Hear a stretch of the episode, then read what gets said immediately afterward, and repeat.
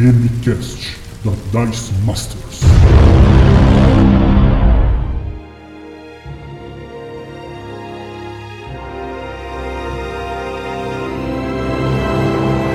Fala iniciativa, jogadores! Está começando mais um DMCast, o seu podcast de dicas de RPG e cultura nerd. Eu sou o Jean Rodrigo e serei o seu DM. Olá, Eu sou o Bruno Cobb, eu sou um meio elfo que está tentando reunir o grupo de aventureiros mais competente do multiverso. E eu sou o Davi Canabrava e eu sou um humano guerreiro com 5 de força. Caraca, eu sou o Erli, um monge cyberpunk e um dia eu vou ver essa classe oficialmente no RPG. Eu sou o Balbi, tô bebendo um café aqui, isso é tudo que eu consigo fazer porque acabou o meu mundo de aventuras aqui, eu tô sossegado, agora só vendo vocês aí lutarem. O Bob virou um, um taverneiro agora, ele só serve café pros outros por causa do. Tá apresentado. Mas ele serve café com o quê? Eu só fico, eu só fico vendo. E hoje nós vamos falar sobre como que um hobby como o RPG pode vir a se tornar algo mais sério e até quem sabe você se profissionalizar nesse meio. Mas primeiro, vamos para as DMs dessa semana.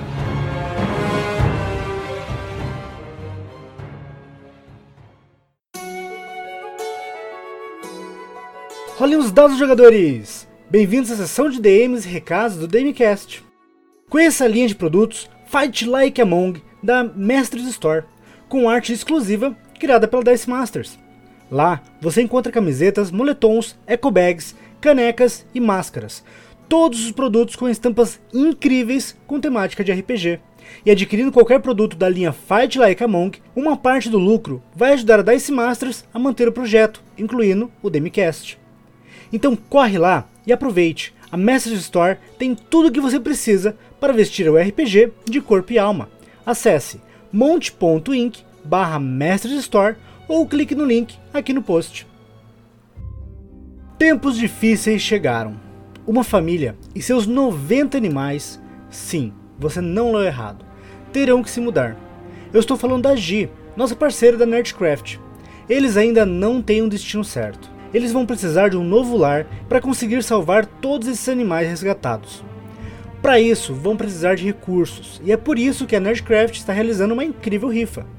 As opções de rifa são 5 reais para concorrer ao livro The Strange, doado pelo Anésio da editora New Order, ou um grid da Macaco do Mal. 10 reais para concorrer a um kit de bonecos nerds da Nerdcraft. 20 reais para concorrer a uma mesa de RPG exclusiva com a Rei Galvão, a diva do RPG. 25 reais para concorrer a um curso online de educação financeira com Adaildo Palma ou o professor Adaildo. Para ajudar, compre as rifas, adquire os produtos da Nerdcraft, divulgue os produtos e rifas a seus amigos, compartilhe os links, lembrando que aceitam também Pix e PicPay. Ajude-os como puder e seremos muito gratos. Eu tenho certeza que com o suor do trabalho e a ajuda de vocês, eles poderão sair dessa situação e recomeçar.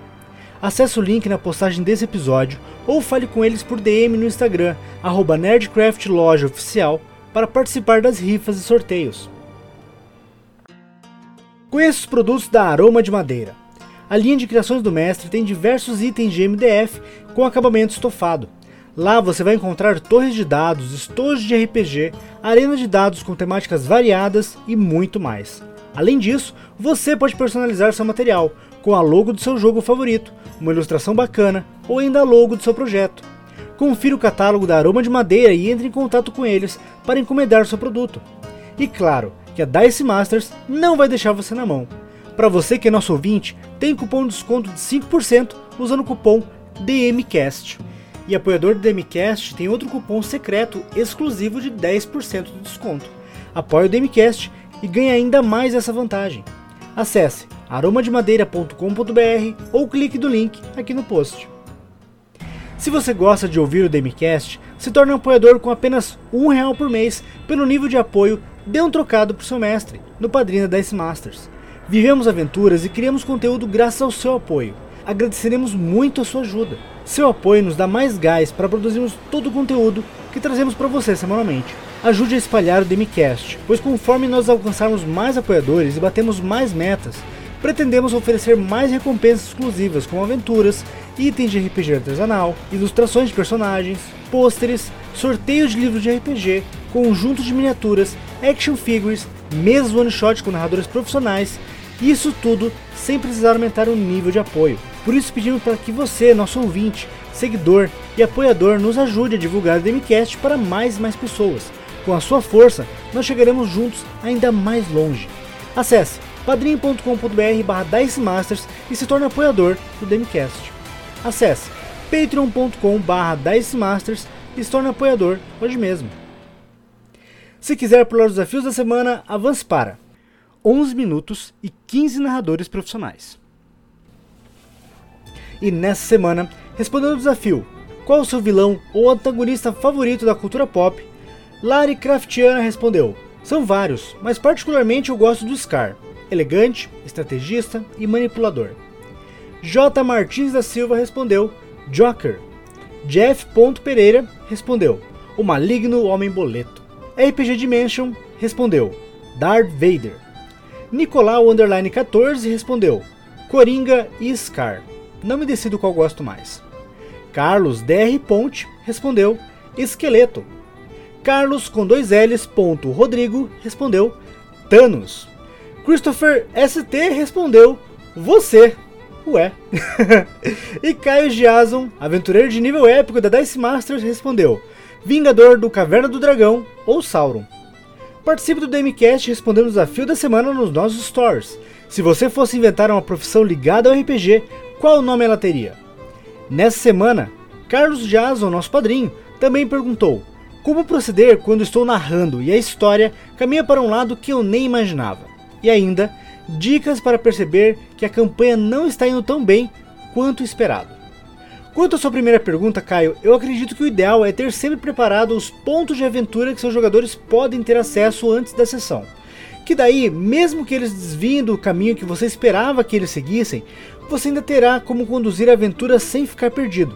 Vale improvisar também, mas isso é bem mais complicado e pode não dar muito certo. E quanto à segunda pergunta, há sinais muito claros de que a campanha pode não estar tão empolgante para os jogadores. Como por exemplo, os jogadores se atrasarem para a mesa sem muito motivo, não debaterem sobre o que rolou na sessão depois que ela acaba, não responderem mensagens quando o mestre pergunta algo sobre o personagem do jogador, além, é claro, do jogador faltar sem motivo à sessão. É muito comum campanhas terminarem por fim do interesse dos jogadores. Pessoas mudam, interesses mudam, e às vezes separar um tempo semanal ou quinzenal para o RPG pode deixar de ser uma prioridade. Às vezes, ajuda a criar laços mais próximos com os jogadores e propor atividades fora da mesa para unir mais eles, mas nem sempre isso funciona, ainda mais neste momento em que não podemos nos reunir presencialmente. Não há nenhum problema se a sua campanha terminar, você não deve se culpar ou achar que é um narrador ruim por causa disso. Como eu falei, é normal. Levanta a cabeça, dê o tempo para você e estude uma nova história. Ouça alguns podcasts, descanse o espírito RPGístico. Quando você estiver se sentindo pronto, propõe uma nova campanha, com um novo cenário, novos personagens, quem sabe uma mudança de área, seus jogadores se animam. Ou então, você conhece novos jogadores que curtam jogar no seu estilo de mesa. Emanuel.augusto87 perguntou pra gente: Eu vejo muita gente falando sobre formas de curar Golem e Osteon em Tormenta 20. Alguma sugestão de vocês? Sobre o Osteon, tem um poder geral concedido a devotos de Tenebra, a deusa da noite, e dos mortos-vivos, que tem o seguinte efeito. Você pode gastar 1 PM e uma ação padrão para cobrir sua mão com energia negativa e tocar uma criatura em alcance corpo a corpo. A criatura sofre 2d6 pontos de dano de trevas e você recupera pontos de vida igual a metade do dano causado. Você pode aprender toque vampírico como uma magia divina. Se fizer isso, o custo dela diminui em 1 PM. Se alguém do grupo tiver esse poder, ele pode ser usado para curar o Austin ao invés de causar dano. Ou, se o Austin tiver essa habilidade e o mestre permitir, ele poderia tocar a si mesmo e curar-se com metade do dano que causaria, que causaria a si mesmo ou nos inimigos. E se o mestre for muito bonzinho, se curando com o total de dano que der em si mesmo, já que os Ostons se curam com energia negativa. Ou ainda, o Oston tendo acesso à magia Vitalidade Fantasma por 1 PM, suga energia vital da Terra, recebendo 2d8 pontos de vida temporários. Os PVs temporários desaparecem no final da cena, mas você pode conjurar essa magia mais vezes se quiser. Quanto ao Golem, vale ressaltar que ele já possui a habilidade de canalizar reparos. Como uma ação completa, você pode gastar pontos de mana para recuperar pontos de vida, a taxa de 5 PVs por PM gasto. Além disso, é possível o Golem ou o companheiro ter acesso à magia Transmutar Objetos, que a partir do custo de mais 1 PM, muda o alcance para toque, o alvo para um construto e a duração para instantânea. E em vez do normal, cura 2d8 PVs do alvo. Você pode gastar 2 PMs adicionais para aumentar a cura em mais 1 D8. Eu espero ter ajudado com essas dicas. Fique ligado que nessa semana vamos abrir a nossa caixinha nos stories do Instagram da Dice Masters para você participar do DMCast e fazer sua pergunta para nós. Mande sua dúvida sobre RPG ou sua errata sobre esse DMCast que leremos aqui nas DMs do próximo episódio.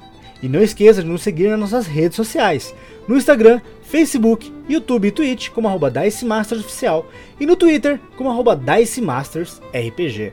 Mas agora, prepare sua ficha e seus dados, pois o cast vai começar.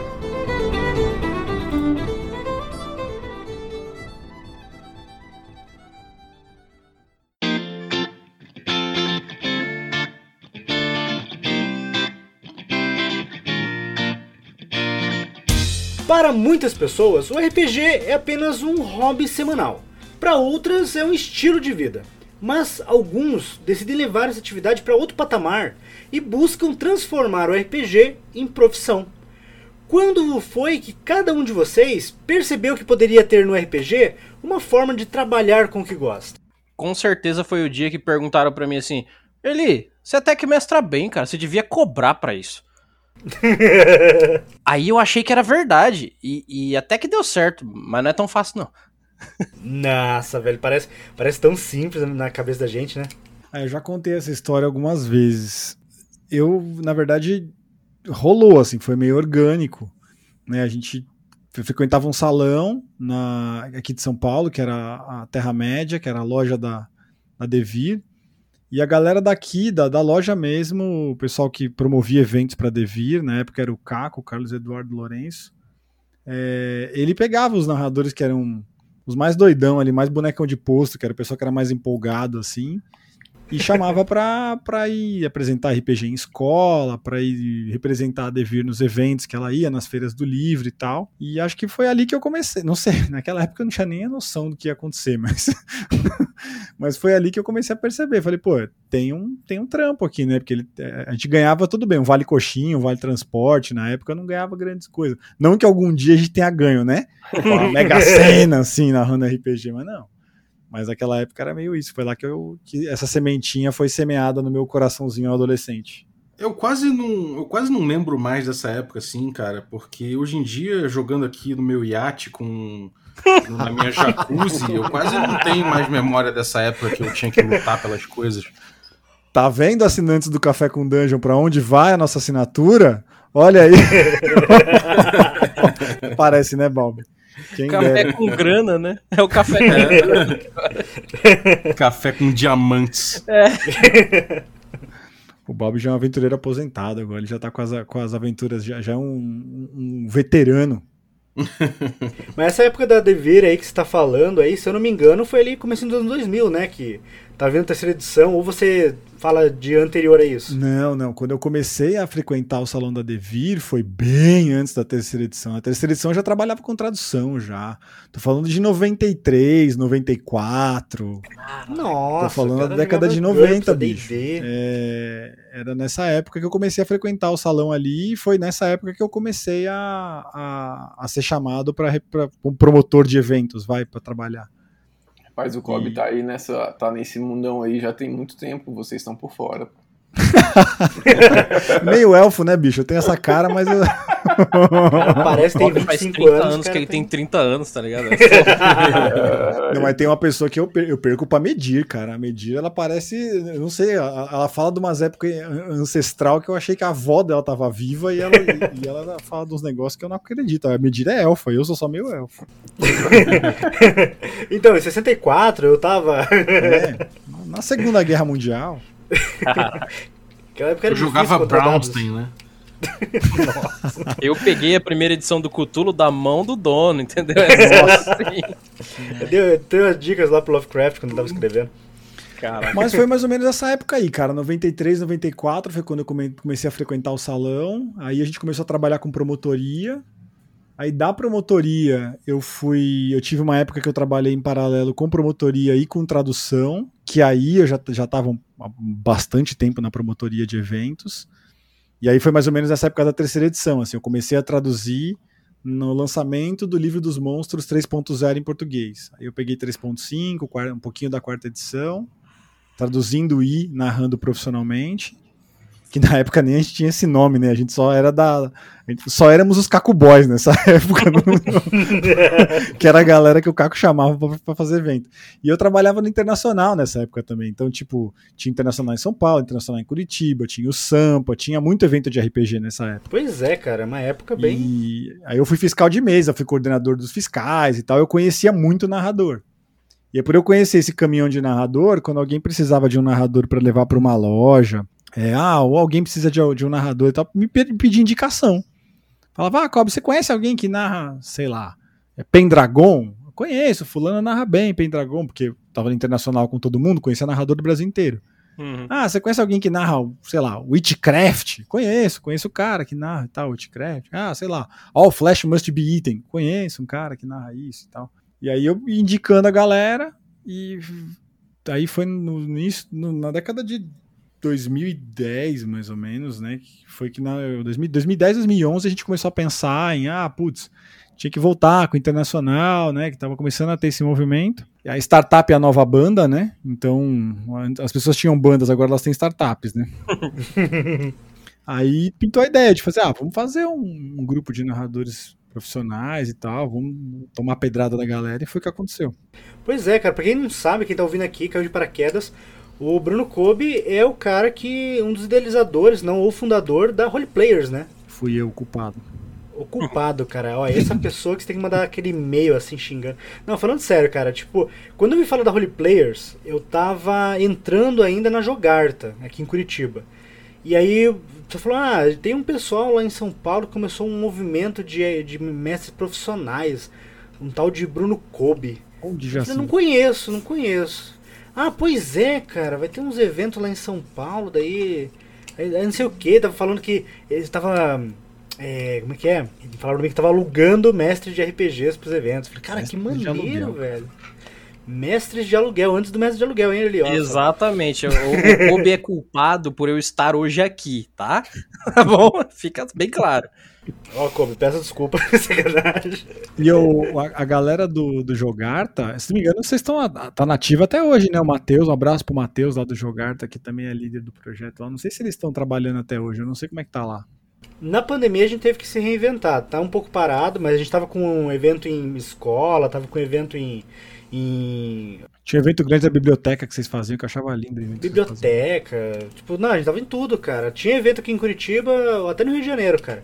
Com a pandemia a gente tentou migrar pro online e tal, fazer mesas online, mas não, não é a mesma coisa, né? É um negócio que demanda muito é, cooperação, sincronia também do, do- da equipe. O Ah, que a gente fez é O- meio congelar o- pra. Esse lance de profissionalizar mestre veio muito de uma crença minha de que tinha bastante gente já fazendo o- o- a produtificação do RPG. Eu acho que o Davi tá com a gente aqui hoje e ele tem uma loja, tem um e-commerce de RPG, né? E- Uma lojinha pequenininha, só a Mercado RPG, a maior loja de RPG do Brasil. Como é que você decidiu fazer o mercado, Davi? Você nunca contou essa história, eu não sei como é que é. Vou contar então. Na verdade, tudo começou com miniaturas, né? Que é um hobby. Na verdade, eu, come... eu, come... eu pinto hoje muita miniatura, mas assim, antes eu não pintava miniatura. Não sei se vocês lembram daquela época que tinha aquele jogo de miniatura da- do DD, aquela das miniaturas oficiais, as primeiras que saíram de plástico. Não tinha nem no Brasil, tinha que mandar trazer de fora isso aí. Exatamente. Isso, exatamente. Eu, eu comecei nessa época. Eu fui num evento de RPG aqui em Brasília e vi uma galera jogando. Eu falei, cara, não é possível que eu não tenho isso, cara. E eu era novo na época, né? Eu era moleque, adolescente, não tinha nem dinheiro para comprar nada disso aí. Eu falei, cara, eu preciso começar a dar um jeito de ganhar grana para comprar essas miniaturas. E daí eu fui conhecendo a galera, fui procurando na internet como é que como é que funcionava, de onde que vinha, até que eu entrei em um fórum com a galera, conheci uma galera, é, comecei a juntar dinheiro para comprar e até que eu comecei a revender, né, algumas miniaturas, eu comecei a trazer de fora e fui, cara, toda toda a grana que entrava, eu tava comprando miniatura para revender, para passar pra galera. Aí eu, eu lembro que eu comecei no estágio, todo o dinheiro. Era só pra sustentar o vício, né, Davi? É, todo, o dinheiro, todo o dinheiro, cara, todo o dinheiro que entrava, cara, do estágio, todo, cara, todo o dinheiro era para comprar miniatura. Véio. E daí eu comecei a, a vender bastante miniatura, né? Aí eu falei, cara, por que não fazer um, um site, né? Só que antes disso eu, eu comecei a vender no Orkut. Eu tinha, tipo, aqueles álbuns com as imagens, né? A galera ia lá, eu quero essa, essa, essa e comprava. Aí depois, depois de muito tempo. Nossa, 96 fui... isso, Davi? Quando que era isso? Cara, tem tempo, velho. Tem muito tempo. 2008, isso aí, mano. O que, que é isso, é, bicho? E daí eu depois eu eu não queria ir pro Facebook, né? Só que teve uma época, pô, eu falei, tá todo mundo nesse Facebook, eu vou ter que ir pra lá também. Aí eu comecei a vender no Facebook também. Aí eu falei, cara, eu acho que eu tenho que criar um site. E eu fiz vários sites, quebrei a cara inúmeras vezes. Empreender, é, o resumo é esse, cara. É, você vai cair várias e várias e várias vezes, você vai se lascar muito. Não é nem desencorajando ninguém, não, mas assim, quem empreende não é só nesse meio, mas em qualquer meio. Você, tipo, quebra muita cara. Eu fiz inúmeros sites, eu passei raiva com muita gente, muito prestador de serviço, inclusive até hoje eu passo. É, e aí eu falei, cara, eu vou montar um site e eu sou muito perfeccionista, cara. Então, assim, nunca tava, nunca tava bom o site. Às vezes o pessoal fala, não, tá muito massa. Não, não tá massa. Inclusive, até agora, nesses últimos meses, um, um, dois meses mais ou menos, a gente lançou o nosso último, último layout no mercado RPG, né? Nunca contente, sempre tentando melhorar. E esse último layout ficou muito bonito. E foi basicamente isso, cara. Eu, eu só pensava nisso o dia inteiro, cara. Então acabou que eu comecei a aprender para fazer alguma coisa que eu, que eu gostava, sabe? Eu sou advogado também, mas assim, eu hoje eu tô quase 100% no mercado RPG, né? Focado em fazer crescer, propagar o RPG, fomentar o RPG no Brasil. Essa é uma das minhas missões, cara. Cara, é muito legal isso, velho. O Bob eu também nunca escutei a história de como é que ele começou o café. E aí, Bob, como que foi? Você deu um último café quente no colo e teve ideia? Como é que foi a ideia, cara? cara, toda pilha errada surge quando você quando você tá ali no bar, né, cara? Mas no caso, mas no caso essa pilha errada não foi no bar não, foi a gente tava fazendo o regra da casa já, né, que é o que a gente tava fazendo, o canal o, o canal surgiu para fazer live streaming, né? A gente é, presencial, a gente se encontrava, botava o equipamento, ligava as câmeras, tentava fazer de um jeito bem bem pirata, assim, bem, bem experimental. Com... A primeira mesa foi com, com, com o Mestre X ainda, né? Não, cara. A, Não, mesa, a mesa do Regra da Casa foi com o Chess. Ah, o Chess, isso. Era eu, o Chess, o Carlos, o Ramon Mineiro. E a gente, cara, a gente fez um esquema muito com câmera de 720 px, amarrada com fita isolante num, num pedaço de pau, sacou? Cara, Nossa, foi muito eu lembro, eu lembro dessa, assim. A gente tava testando ainda e tal, acabou rolando por um ano isso, mas antes de, de acabar, a gente não, sei lá, num pós-jogo, a gente virou e falou, pô, vamos fazer um podcast, cara? Tem, tem, tem alguns podcasts de RPG e tal, mas a gente pode fazer uma coisa diferente tal, uma coisa mais, sei lá, uma coisa mais leve, assim, que a gente faz, grava rapidinho, meia hora e põe aí no ar, foda-se. E sem, sem recurso, sem muita edição, sem, sem dar trabalho. Aí eu falei, pô, só se eu for todo dia. aí a galera, ah, ah, ah, aí eu falei, pô, no dia seguinte eu tava lá, primeiro episódio, galera, tá aqui. Aí, pô, eu, o Carlos, o Ramon, acabou entrando numa de, de, de editar. O Carlos trouxe muitas, muitas possibilidades tecnológicas, assim, ensinou a editar de um jeito fácil, me, me indicou o Reaper, me indicou uns softwares lá, passou todo o rolê. E aí, cara, eu fui, eu, eu fui meio, meio que tocando o bagulho com eles, mas eles perderam fôlego uma hora e eu, eu fiquei obstinado. Eu falei, não, cara, eu vou lançar um por dia, que se foda, de segunda a sexta tem aí, seis da manhã. E aí rolou, cara. E aí foi engrenando, acho que eu encontrei ali um, um ritmo, encontrei um público que curtiu o formato mais de, de conversa, né? De sem ter pauta, sem nada. E acho que rolou, cara. A galera foi curtindo, e aí, como foi rolando ele muito forte, é, com o tempo ele acabou sendo a principal atração do, do, do, regra da casa, né? E, e aí, conforme as pessoas foram cada, cada, cada uma tomando seu rumo, saindo do canal, eu acabei ficando meio sozinho no canal, né? O, o, o Carlinhos Malvadeza ainda, ainda tá mais é, fazendo outras coisas dentro do canal, o podcast ficou para mim. E rolou, cara, rolou, aconteceu, assim. Eu não posso dizer que, tipo, que, que, que é extremamente profissional o rolê. Eu, eu não sou um mestre profissional de RPG, eu não tenho uma loja de nada. É, claro, estou começando a vender umas camisas, coisa e tal. Mas eu posso dizer que eu, quem ganhou dinheiro com RPG não fui eu, foi meu editor, assim. de forma geral. O cara que mais ganhou dinheiro nesse mercado foi ele. É, ele tá ganhando o dinheiro, eu uso para pagar ele, cara, e para pagar fornecedor, para pagar loot box que eu distribuo pra galera, por enquanto eu tô fomentando comunidade, que eu acho que é o que eu faço bem, e vendo o que que sai daí, sacou? Acho que, assim, potencial parada tem, é, pô, felizmente eu tô conseguindo pagar uma pessoa, sabe? Isso, isso pra mim é um orgulho danado, assim, poder pagar alguém para poder editar os meus episódios todos, o cara, porra, conta com essa grana, quer dizer, não, é, não é uma grana que que é um salário para ninguém, mas é uma grana boa pro cara, sacou? E, e, enfim, eu acho legal isso, poder falar, cara, tem um rolê aqui do RPG que tá dando grana, que eu consigo pagar é, serviços para poder agilizar, que de vez em quando eu, eu, eu chamo alguém que tem um, um negócio legal e, pago o cara para ele fazer um negócio para mim. Isso é uma coisa muito legal, eu me sinto bem fazendo isso e sabendo que, que o RPG tá proporcionando esse tipo de coisa, né?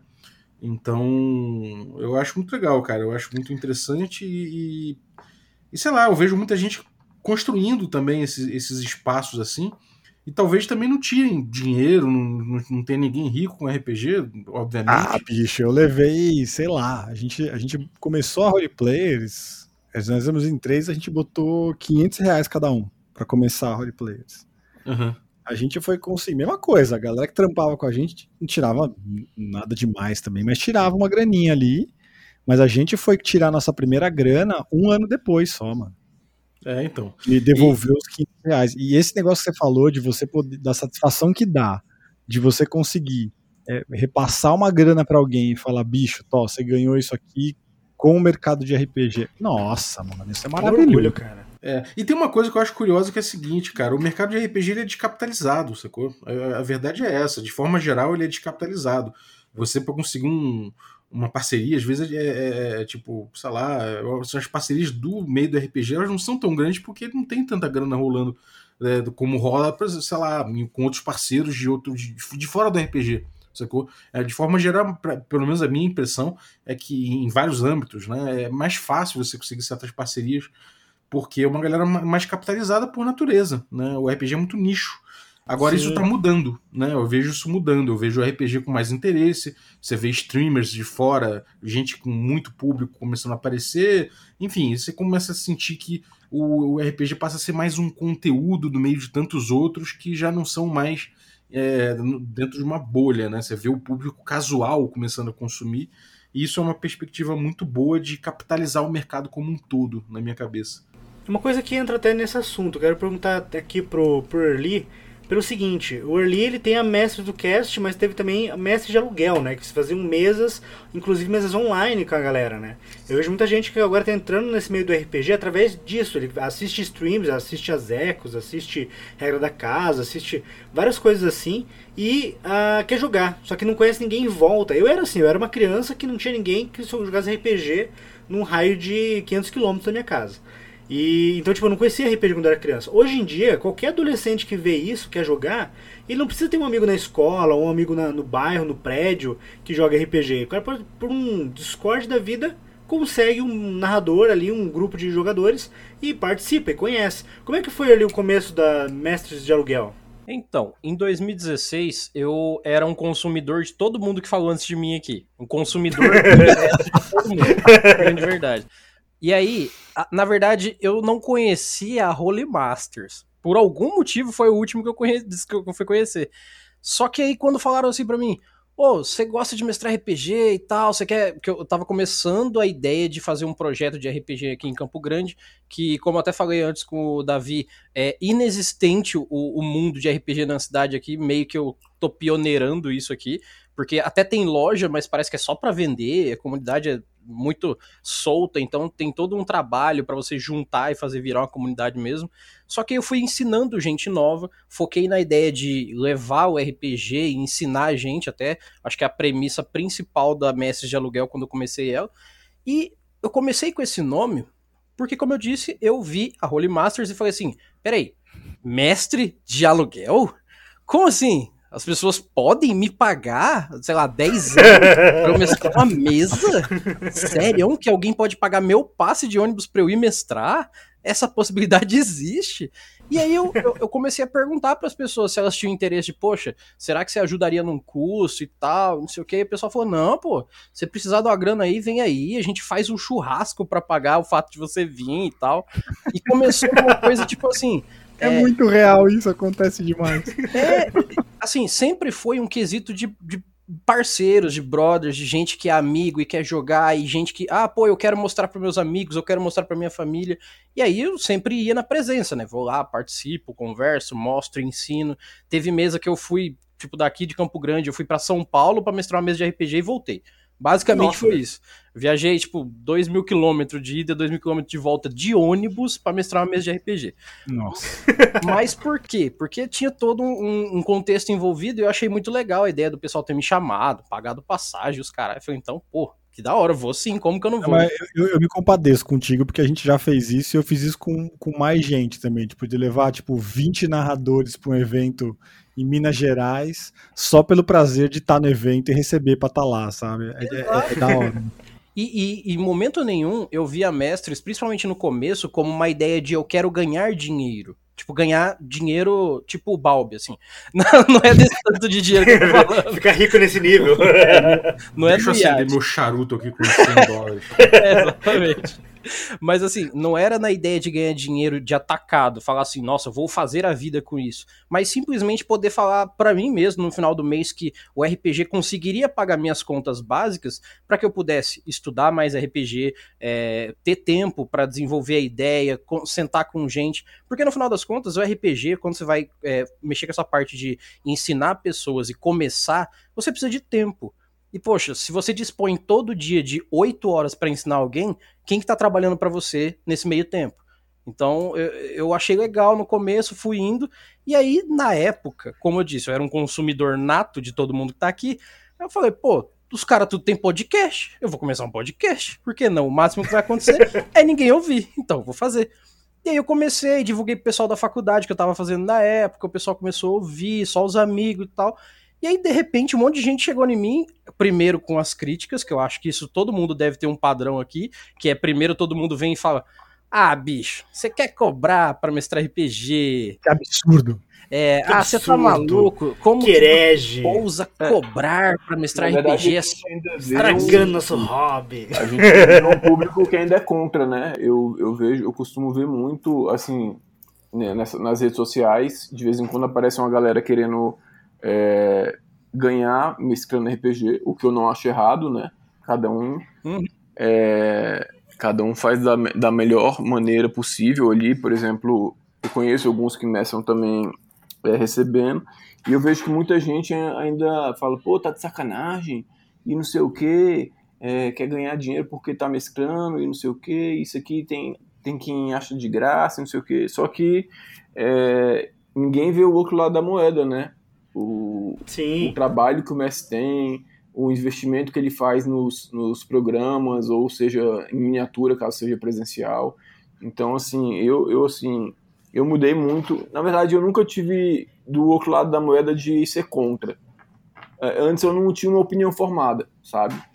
Hoje, ah. hoje já assim, eu até apoio, divulgo a galera que mescla, assim, é, cobrando, eu acho que é um, é um trabalho como qualquer outro, na minha opinião, hoje. Eu, eu não sou contra, eu até tenho amigos que fazem. Tem, tem uma coisa que eu acho curiosa sobre isso aí, que são os modelos, né, cara? É, eu vejo muita gente falando que, pô, eu jamais faria isso. Eu, eu, pelo menos, eu, eu, eu, por exemplo, não, eu não consigo é, ter uma relação de consumo com os jogadores direto, sabe? Eu não, eu não consigo. Não tô falando que é errado nem nada. Eu não consigo. Eu, eu, eu gosto de jogar jogar sem, sem o interesse direto. Agora, se uma, uma editora, alguém, algum autor, é, sei lá, ou no contexto do meu podcast, para os meus assinantes e tudo mais, e eu chego e jogo com eles, eu, eu ganho indiretamente com essa coisa, né? A editora me pagando e tal, eu, eu me sinto muito mais confortável, sabe? Eu, então acho que existe uma discussão em- a respeito de modelo, né? Existe Exato. muita gente que vem falar, ah, cara, é o quê? É, é tipo, eu, como mestre, eu me sentiria muito mal de botar uma letalidade extrema no jogo, é, de usar as regras, sei lá, a regra é letal e eu vou botar uma letalidade extra no jogo, porque eu não quero que o cara morra, porque afinal de contas ele é meu consumidor, existe uma relação de consumo aqui, é, eu, eu assumo um papel de mestre enter- entertainer, que talvez não seja o papel que eu pessoalmente gosto de ter quando eu mestro, né? Então existe, existe uma discussão muito Ou seja, interessante. o Balbi mata o grupo todo sempre. Sempre, sempre. É, eu, não quero, eu não quero que o cara peça o dinheiro dele de volta, entendeu? Então, tipo, eu acho que. E é, e é aquela coisa, né, cara? Afinal de contas, se eu mato o cara, ele, ele não volta na mesa porque ele tá no caixão. Então.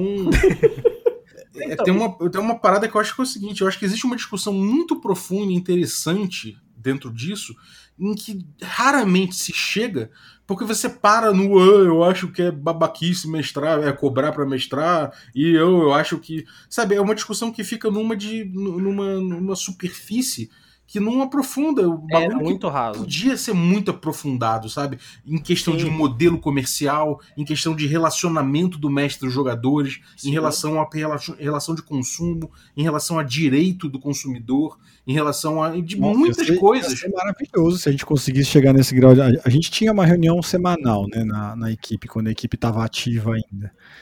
E nas reuniões semanais, os nossos temas eram justamente esses que o Bob está trazendo, porque a gente não conseguia ter essas discussões com a comunidade. Então a gente fazia focus group com, com os clientes, a gente fazia algumas pesquisas, trazia para poder aprofundar as discussões, justamente por essa crítica do Bob. E fica no raso do é certo ou é errado, quando tem um monte de outra miríade de coisas que você tem que discutir em cima disso. Exato. Tipo, ó, o quanto elitiza, o quanto não elitiza. Como não elitizar? Como é que você trata a questão de narrativa compartilhada e autoria compartilhada, quando na verdade o mestre está ali? É, é um entertainer, ele é um mediador, ele é um promotor de jogo, ele é tudo isso junto. É, em que momento que ele tem que assumir? Cara, a gente precisava é, se retirar às vezes da comunidade para conseguir colocar isso de uma forma que a gente pudesse discutir, sabe? Sim, eu até vou corroborar com vocês pra terminar, para concluir, na verdade, minha parte, que assim, quando eu, concretizei a mestres e fiz grupo e fiz tudo e comecei a divulgar de verdade pras pessoas, é, eu vi muito essa coisa do ah, não se cobra por RPG, mas não foi nem uma, ques- uma, questão de não me deixar abater. É porque eu entendi que o trabalho que eu tava prestando não era mestrar RPG. É exatamente o que você estava falando. É de, por exemplo, eu não sou um mestre de RPG que sento numa mesa e falo assim: ó, eu vou jogar tal jogo, se vocês quiserem, é assim, a regra é essa, e vocês que façam a ficha e vamos que vamos. Não funciona assim. Inclusive, vocês podem ver com qualquer pessoa que mestra RPG dessa forma, assim, é, eu uso a palavra cobrando, ela é estranha, mas é o jeito mais prático, né? Que utiliza essa parte de, de cobrar, fazer a, a mestragem de aluguel, o cara ele realmente ele dispõe de tempo dele para ensinar a pessoa a jogar se não souber. Ele dispõe de tempo para é, fazer essa coisa do o que, que vocês querem jogar? Uhum. mesmo que eu não saiba eu vou procurar aprender. É, existe todo um vamos dizer assim um mundo que o mestre de aluguel se propõe para que ele crie a melhor mesa na melhor situação para quem vai jogar na mesa dele por isso, ele vê uma situação de falar assim, gente, eu mestro o que vocês quiserem, do jeito que vocês quiserem, a gente Exatamente. arruma qualquer regra, e aí o que, que a gente faz? Eu vou me esforçar o melhor para dar 24 horas de apoio para vocês, em troca disso, vocês me dão uma ajuda de custo, só para eu não morrer de fome. É bem isso, entendeu? Pode, É, pode, pode debater um pouquinho aqui? Por favor, bora. Pode. Agora vai, agora vai. Uma curiosidade. Não, uma curiosidade genuína, genuína mesmo, eu acho, que eu já até falei sobre isso com o Kobe. O Kobe tem uma visão que eu acho muito interessante, mas que é o seguinte: você, quando é mestre de jogo, você tá falando dessa, dessa experiência que você garante pro cara. Sim. É, eu te pergunto, o jogo, a natureza do RPG sendo, sendo, sendo de, de um jogo compartilhado, em que de um jeito ou de outro o mestre depende dos jogadores para conseguir é, uma experiência, para chegar a uma experiência, e talvez essa experiência não seja pré-conhecida até você botá-la na mesa e sentir como a mesa vai. Uhum. É, como é que você enxerga a coisa de você garantir uma experiência sendo que você depende do, do, dos jogadores? Como é, como é que funciona isso para você? O, o Kobe eu até sei mais ou menos como é, que, como é que ele responde, mas é uma coisa que eu, eu sinto curiosidade de entender o estilo pessoal de cada um e a abordagem pessoal de cada um em relação a isso. Sim, sim. Eu, o que que eu faço? Inclusive, hoje em dia eu só tô mestrando uma mesa por causa da questão de do como o projeto tá tocando, mas tem uma mesa que eu tô mestrando ela há mais de dois anos, os caras pagam duas vezes por semana eu mestrar pra eles, pelo motivo simples, eles não sabiam jogar RPG nenhum. Eu sentei, ensinei eles, expliquei pra eles como que a banda tocava, vamos dizer assim, e disse pra eles todas as possibilidades do que eles realmente poderiam fazer, abri o jogo de toda a ciência do que, que é o mestre ter uma boa ligação com o jogador e tudo mais. E aí o que, que eu Uhum. fiz? Eu sempre incentivei que eles tivessem uma boa ligação com o RPG, não diretamente comigo. Porque se eles for jogar RPG com qualquer um, a ideia é que eles extraiam o melhor que o RPG tem pra dar do próprio RPG. Eu sou só uma ferramenta situacional porque estou mestrando e me divertindo com eles. Só que aí o que, que acontece? Eles têm mais vontade de jogar comigo porque eu fiz essa parte do precursor com eles. E ao mesmo tempo eles chegam em mim e falam assim: ó, a gente prefere pagar você X por mesa para que você mestre, porque a gente entendeu o sentimento que você tem pelo RPG e o quanto que você busca constantemente trazer esse divertimento. Independente se a gente vai morrer ou não. Teve personagem deles que morreu, teve jogador que saiu da mesa porque mudou de cidade, mudou de trabalho. Mas a mesa continuou exatamente porque eles é, entraram na dança do RPG e na narrativa de uma forma onde para eles compensa mais pagar para que eu mestre do que talvez procurar um outro mestre que não vai trazer o, a- o mesmo ponto legal que eles viram no RPG. Uhum. Outro ponto também que eu acho que deve rolar muito, por exemplo, é, eu sou muito criterioso, cara. Eu sou um mestre, assim, eu me considero um mestre bom, né? Porque eu sou, igual eu já falei antes aqui, eu sou muito perfeccionista. Então, assim, eu preparo trilha sonora para quase todas as cenas, eu preparo o handout, eu preparo o mapa, eu preparo todos os encontros, eu não sei o que. Eu acho que isso faz muita diferença para quem tá jogando, né? embora eu não Uhum, cobre para mesclar, né? É, Aham. Mas é uma opção minha, mas eu me divirto com o meu grupo. Por exemplo, às vezes o, o Eli tá, tá mesclando, mas às vezes é uma mesa que ele talvez nem queira estar mesclando aquele tema, mas como a mesa quer jogar aquilo ali, ele vai dar o melhor dele pra deixar a galera feliz ali. Sim, Então, isso acontece. E eu- eu... até aprendo mais sobre RPG fazendo isso. Sim, então Sim. eu acho assim, pelo fato de às vezes você quer pagar um cara porque você vai ter um jogo bom. Porque, cara, Uhum. muitas vezes tem mestre que não tem muita experiência, não faz muita questão, tá ali mais pela zoeira mesmo. É, você vê muitas, muitas vezes uma coisa que me dá muita raiva é quando tem um jogo marcado e a- o cara só aparece quando é a última opção, quando o cara não tem mais nada para fazer. Então, É, esse sim. tipo de compromisso eu acho que também tem valor. Então, assim, de certa forma, eu acho que é, são vários aspectos. Estou falando do meu ponto de vista. Sim, sim. Sim.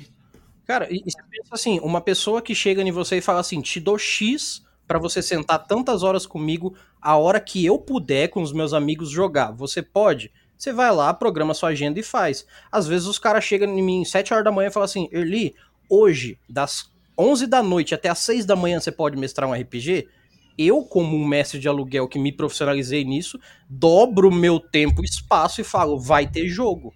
Entendeu? Isso é uma disponibilidade que às vezes a pessoa que chega lá no grupo do Facebook fala assim: ah, esse negócio de cobrar para RPG não existe. Esse cara, será que ele já pensou na disponibilidade, na, na preocupação? A primeira mesa de RPG que eu cobrei, entre aspas, para fazer, eu peguei todos os livros que eu tinha para levar para os pessoal conhecer o, o RPG que eles iam querer jogar. Eu gastei com o Uber o dinheiro que eles me deram de ida e volta, porque eu tava levando um monte de livro. Eu não ganhei um centavo. E para mim foi gratificante pelo fato de que eles pagaram para eu levar os livros. Só isso. Na real, cara, tipo, quando, quando é, eu comecei com esse negócio de narrar profissionalmente, narrar remuneradamente, monetizar em cima da mesa, do que, que você quiser chamar, eu percebi que tinha um- um- uma demanda nisso, cara. Porque, tipo, eu, eu entrei pro Jogarta, pra vender meus grids de RPG. Até tem uma história aqui que compartilho com, com o Davi, inclusive. Lá em meados de 2017, 2016 mais ou menos, eu comecei a fazer grids de RPG. Porque o pessoal queria comprar grids da, da Redbox na época tinha acabado. E eu sou designer também. Falei, ah, eu posso fazer aqui uma arte de um grid, mandar plotar e fazer um grid grande, assim, pôr na mesa. E comecei a vender esse grid. Eu até mandei pro Davi, acho que duas, dois modelos dele, mas eu tava, tipo, não sabia o que eu tava fazendo, eu tava tentando fazer alguma coisa. E entrei no Jogarta pra, pra mostrar isso. E eu ia pra vender meus grids, eu fazia mesa de RPG, eu narrava, narrava Old Dragon, narrava D&D, narrava o que tinha. O que o Matheus chegava pra mim, Jean, você pode narrar a hora de aventura? Pode, me passa um PDF, aí me passa o livro Me dá que eu vou 24 estudar. horas que eu vou ler e já era. Bem Me dá isso. 24 horas e um dado que eu, que eu faço alguma coisa.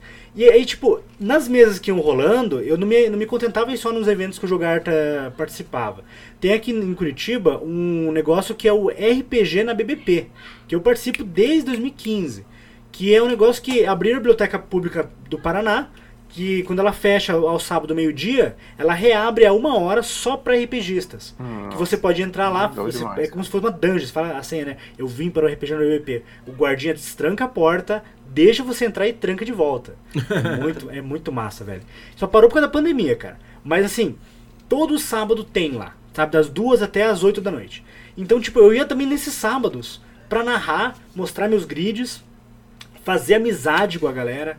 Eu narrava pra pessoa que nunca tinha visto RPG na vida, que levou o irmão, que levou o primo, que levou o cunhado, e não sei o que, e narrava pra muita gente. Chegou um momento lá que o pessoal tava me, me tirando sarro, que eu tava monopolizando os jogadores da mesa, cara. Porque eu fiz uma campanha de D&D lá, e de repente tinha 13 pessoas na minha mesa, cara. 13. Por quê? É Porque eu não tenho noção. Eu não tenho noção das coisas, eu sou muito empolgado, velho. E tipo, e nisso eu vendendo grid, vendendo grid. É, eu parei de vender grid quando o correio mudou a regra lá e pra vender meu grid, que era tubular na embalagem, custava 70 reais só pra começar a pensar em enviar. Eu parei de Porém, vender porque eu achei... sacanagem sempre, né? Não, eu falei, não, não, não vou sacanear meu, meu cliente e dobrar o preço do meu produto, eu vou só falar, pessoal, desculpe, eu não vou posso fazer. Se alguém precisar muito e for aqui em Curitiba, eu faço, imprimo como embalagem e levo na tua casa, mas eu não vou vender pela internet. Perdi, mas infelizmente, é a vida que segue. E continuei no Jogarta. Até que chegou um rapaz pra mim e falou o seguinte, num evento, né, acho que era um Shinobi Spirit aqui da, da- de Curitiba. É, mestre, seguinte, tu, tu narraria na minha casa? Falei, putz, o cara tá dando em cima de mim, né? tô, tô, tô gostando. É, tá, posso narrar onde você mora? Ah, eu moro no Tatuquara. Pra quem não sabe o que é Tatuquara, é tipo, é o, o fim do mundo, você pega a esquerda e segue mais uns quilômetros. É Tatuquara. E eu moro perto do Tatuquara, então eu sei que é fim do mundo.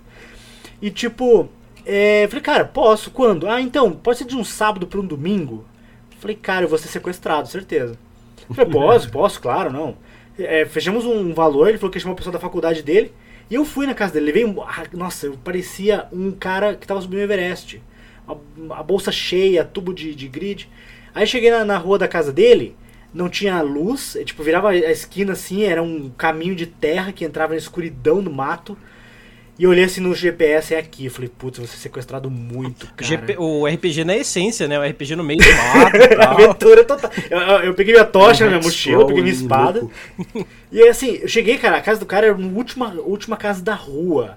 Cara, assim, é muito escondido, muito escondido. Eu cheguei lá, tipo, bati palmo, o cachorro latiu, os galinhas, não sei o quê. Aí o cara apareceu na janela. Ah, o pessoal, o mestre chegou. Eu falei, é, que mesmo, que bom. não vou morrer hoje. Aí cheguei lá, cara, todo mundo esperando, assim, cara, com, com, com sangue no olho. Ai, o RPG, como é que é o RPG? E aí, quando eu coloquei o Old Dragon na mesa, abri o, o coisa, entreguei as fichas prontas, comecei a explicar, cara. Foi a noite inteira, uma mesa deliciosa, cara. Até, até hoje, cara. Foi a mesa mais. Não foi a mais gostosa, mas foi uma das mais gostosas de narrar. Gratificante. E depois. cara. Cara, gratidão. E aí, tipo, vez ou outra, é, entre esse grupo, começou, tipo, um deles ir narrar, jogar com outros amigos e que, tipo, cara, você tem conhecer RPG. Eu conheço um cara que narra. Aí me chamava. E aí, tipo, essa rede foi crescendo.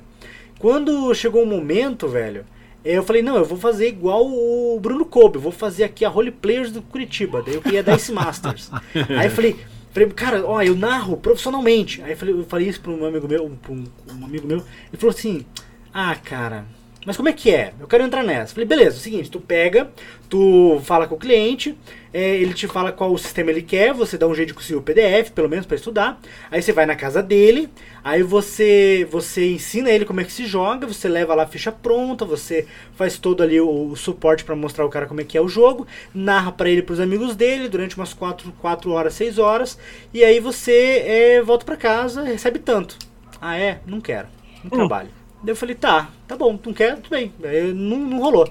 E eu fui sozinho nessa.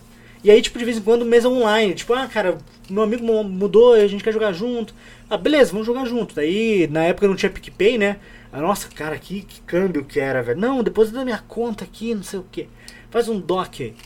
E eu vou te falar, velho, depois que, que acabou a minha, minha lojinha lá de, de grid, e eu comecei a, a, a ideia da Dice Masters, velho, é, eu vi assim um troço que. Sabe que no- nos grupos de RPG, que chega o cara assim, o, o cara que é iniciante do RPG. Ô pessoal, quantos, quantos dados de dano dá uma bola de fogo no DD? Eu vi aquela lista de gente, que desculpe o palavreado, não sou de falar palavrão, mas o cara era um babaca. De colocar assim, ah, vai ler no livro, pô, vai ler no livro, não sei o que, preguiçoso. Cara, o cara não quer, o cara não tem o livro. Ele não quer pegar o livro pirata, ele tá perguntando porque, sei lá, ele tá jogando final de semana com os amigos ele não sabe. Então é um grupo de D&D, alguém deve saber quantos, quantos dados de dano dá uma bola de fogo. E assim, poucas pessoas chegavam, não, dá tanto, inclusive você pode usar numa estratégia tal. E era gente boa com o rapaz. Uhum. E, cara, eu percebi assim, que eu era um tipo de mestre que era assim, eu chegava, conversava, explicava. Não tinha esse negócio de, ah, você tem que estudar, você tem que ler o livro.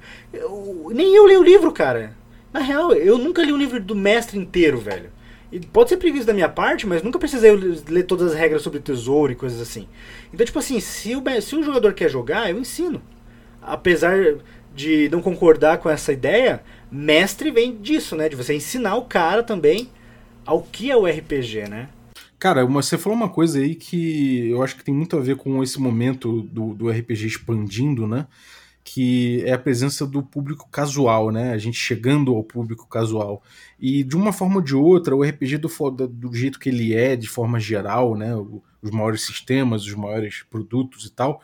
É, para você mestrar RPG, de forma geral, você precisa ser- ter um interesse um pouco hardcore. Né? O perfil do cara que mestra RPG é o cara que, pelo menos, deu uma lida em vários pedaços do livro, é o cara que manja mais ou menos como é que faz, como é que são as dinâmicas, um cara que pelo menos jogou muito ao longo da vida, né? E para ter, enfim, para você começar a jogar, existe uma curva de aprendizado que é muito maior do que na, na grande maioria dos hobbies, né? Isso é uma Sim. coisa que eu acho que é inegável.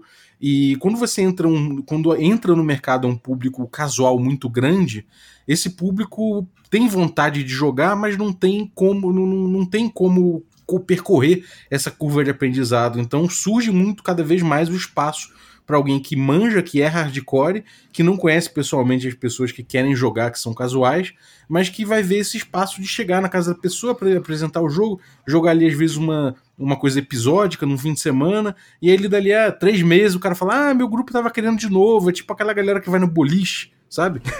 De vez em quando Sim. vou no boliche, sacou? De vez em quando eu chamo um cara aí pra mestrar pra gente, é maneiro, sabe? E não é uma coisa que, tipo, por exemplo, eu pessoalmente, eu não sou um cara que, é, sei lá, eu não sou um Bruno Kobe da vida, tá ligado? Então, eu, eu não vou cobrar do cara assim, um valor exorbitante, tipo, é um, é um preço de um cinema, tá ligado? Pro jogador. Então, tipo, é um troço que é, é, é acessível. Você conversando bem ali e tal, ali, você vê como é que é o perfil da pessoa, tu consegue ali fechar uma mesa. Cara, eu fechei uma mesa, foi a maior mesa, a maior mesa paga da minha vida. Não é a maior mesa que eu já narrei, mas é a maior mesa paga da minha vida. A maior mesa que eu já narrei foi com 24 pessoas, mas é outra história.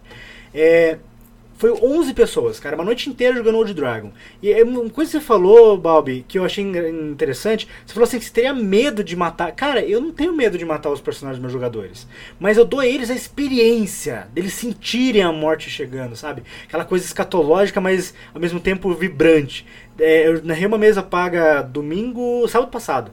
E o jogador falou, cara, eu nunca joguei D&D, vida ou morte é tão tenso desse jeito. Eu achei que era mais tranquilo, era só rolar um dado e voltar à vida. Falei, então, mecanicamente, realmente, você rola 3D20 e volta a viver ou morre. Mas eu quis dar um pouco de emoção. Falei, nossa, vou tomar mais cuidado da próxima vez.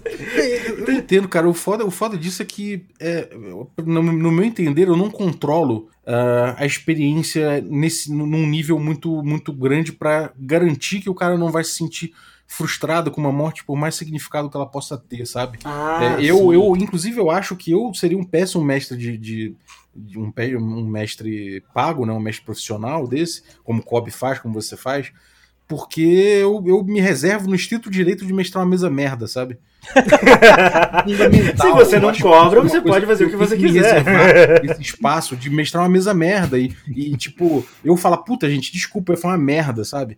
E, e tudo bem, sacou? Eu, eu não sou. Eu, eu não, gosto, não gosto de me colocar num lugar onde eu tenha que, eu tenha que ser eficiente na arte de, de- de apresentar um bom jogo. Mas assim, eu entendo que isso é uma coisa que se treina e que se melhora e que com o tempo. Eu, eu duvido que vocês já- já tenham devolvido dinheiro, que alguém tenha falado, porra, eu quero meu dinheiro de volta porque. Já, opa! merda." Já, já, Não, velho. É mesmo? Porque pediram, não. Os Já foram babaca na mesa, eu devolvi. dos dois jeitos, inclusive, já. Por opção própria, às vezes, outras vezes porque recusar trampo, muitas vezes, você não quer trampar pra aquele cara. Já rolou várias É, vezes. pode acontecer Cara, várias tem, coisas. tem tanta coisa pra comentar do que vocês falaram que eu fiquei até quieto aqui, porque eu, eu, eu queria muito escutar. É muito difícil a gente ter essa oportunidade, às vezes, de, de conseguir ouvir outros profissionais da área falando. Não é só comigo.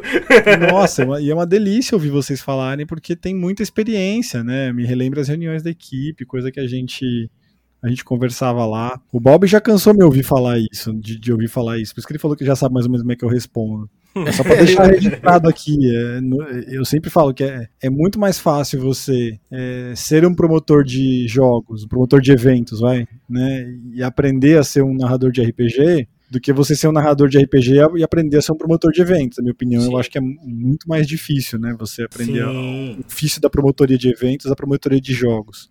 É, e entra nisso que o Bob falou, desculpa, é, da- dessa coisa de ser um entertainment. Quando, a, quando você tá mestrando uma mesa paga, você, independente do morte vida que possa acontecer, você tem que levar aquela coisa que o Steve Jobs falava da experiência.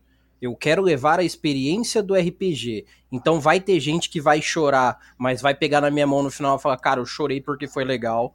Vai ter gente que vai rir e falar assim, caraca, realmente morri porque eu fiz cagada. Ou Você então. acabou de descobrir um easter egg do, do, do logotipo da Holy Players. Porque que o, Olha aí. o, o logotipo da Holy tem a máscara feliz e a máscara triste, e tem dois dados, um com um e um com dois. Uhum. É, o dado que tá com o número maior tá perto da máscara triste, e o dado que tem o número menor tá perto da máscara feliz. Aham.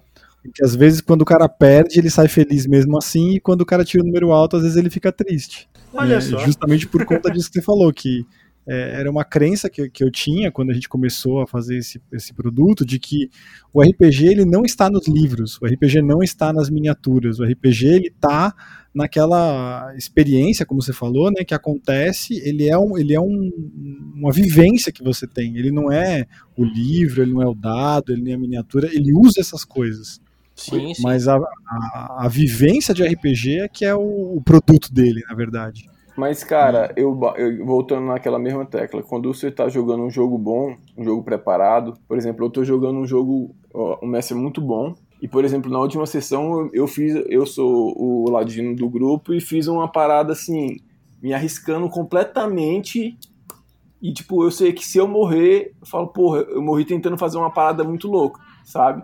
Mas aí, tipo, não é aquele mestre que vai lá, pô, matou o cara, tipo, porque o mestre é meio sem noção, igual tem muitos aí. Então, assim, a diferença de você jogar com um mestre que tá preparado, que é bom, é, é- é- às vezes tem o seu preço, sabe, cara? Eu penso assim. Sim. Não, sem dúvida nenhuma, mas uma coisa importante, eu acho que até evoluindo um pouco mais na discussão, como o Bob falou, é lógico, tá, que essas coisas elas agregam valor no trabalho do mestre profissional. É lógico que o cara vê uma miniatura legal, o cara vê um módulo do Roll20 comprado oficial ali, ele vê um mapa e tal, mas tem uma, uma camada que a gente não pode esquecer, que é essa camada de, de skill que esse cara tem de oferecer essa experiência para as pessoas, Com que certeza. ele não, não- que ele não aprendeu de ontem para hoje. Com Esse cara é certeza, treinado nisso. Com sabe? certeza, não tem nem o que falar disso. Um exemplo, de, um exemplo que eu dou, por exemplo, eu gosto, a, minhas, meus sistemas favoritos é o D&D e o Call of Cthulhu. Embora eu não sei, eu não sei, eu não sei as regras de Call of Cthulhu, tipo, eu sei, a ficha tá pronta, eu sei jogar. E daí eu falo, porra, eu estou doido numa mesa que que tem um mestre top de Call of Cthulhu. Eu falei com um amigo meu, né? Eu falei, cara, bora arrumar uma mesa legal aí pra eu jogar Call of Cthulhu. Ele falou, não, tá cheio de mesa aí. Eu falei, não, mas eu quero uma mesa séria, com mestre bom. Ele, aí, aí você tá querendo. Aí mesa tem, mesa verdade, boa. É. Mas tem que ir na tentativa e erro até achar alguém que te encaixa com a tua ideia, né? Pois é, então, é, tudo isso é, é- Na teoria é muito fácil, mas lá na prática não é, não é bem assim. Gente, todos os mercados sofreram com isso, tá? Todos os mercados sofreram com isso do ah, mas é ruim pagar, é errado, é elitizante. O teatro sofreu, o cinema sofreu, a fotografia sofreu. E, é, isso Tudo, vai cara, tudo. evoluir e ah, o caminho eu acho que é meio que como uma coisa pode apoiar a outra. Cara, eu, se, eu, se eu fosse programador, e assim, eu, eu já me tentei muito a pegar, falar com os amigos meus que programam e bolar essa ideia pra frente. Mas vou jogar essa ideia aqui mesmo, se alguém estiver ouvindo e fizer isso, parabéns, você é o cara. Fazer um aplicativo de aluguel de, de mestres, tipo tem, como se fosse um Tinder. Tinder. Isso, Tinder do RPG. Você vai olhar, vai ver se dá match com a ideia desse narrador, vai ver ali se o cara é 5 estrelas, Como se é o é cara é o 4 nome do estrelas. site lá, gente? Já tem. É... O meu Quest Deus. Finder? Quest Finder. O Quest Finder, que é Eu usei, ele o- eu usei o Quest geolocalização. Finder já. Aham. Mas tem um que a galera se, se cadastra e compra. Eu vou ver se eu acho aqui pra deixar o. Tem que olhar, cara. O Quest Finder eu usei, mas é bom você, tipo, é, anunciar mesas. Isso eu vi. Tipo, você olha lá no GPS e vê onde vai ter mesa. Mas é, muita mesa lá é E o, particular, e o né? Quest Finder ainda Tipo- tá, tá, tipo, tá funcionando aí? Como é que é? Não sei. RPG Delivery é o nome do site. É uma rede social pra quem curte RPG. Ah, o RPG Delivery. Olha só, sim. olha só. Já, já inventaram. Eu sou Steve Jobs atrasado. É, cara, é essa aí, cara. Tipo, você vai encontrar um mestre que, que faz o teu estilo, o estilo do teu grupo. Você fala com o cara, se o cara tiver disponibilidade. Fecha uma mesa ali, teste, que seja um one shot. Joga com o cara, se curtir, continua. Se não curtir, beleza, cara, obrigado, foi bom, até É, mais. você- é você igualzinho o, o trabalho do personal trainer, bicho. É igualzinho o trabalho do personal trainer. De um, de um- de um cara que tem uma vivência diferente da sua. Não quer dizer que ele tem um- uma vivência melhor ou pior que a sua. Ele Uhum. só tem uma vi- vivência diferente da tua.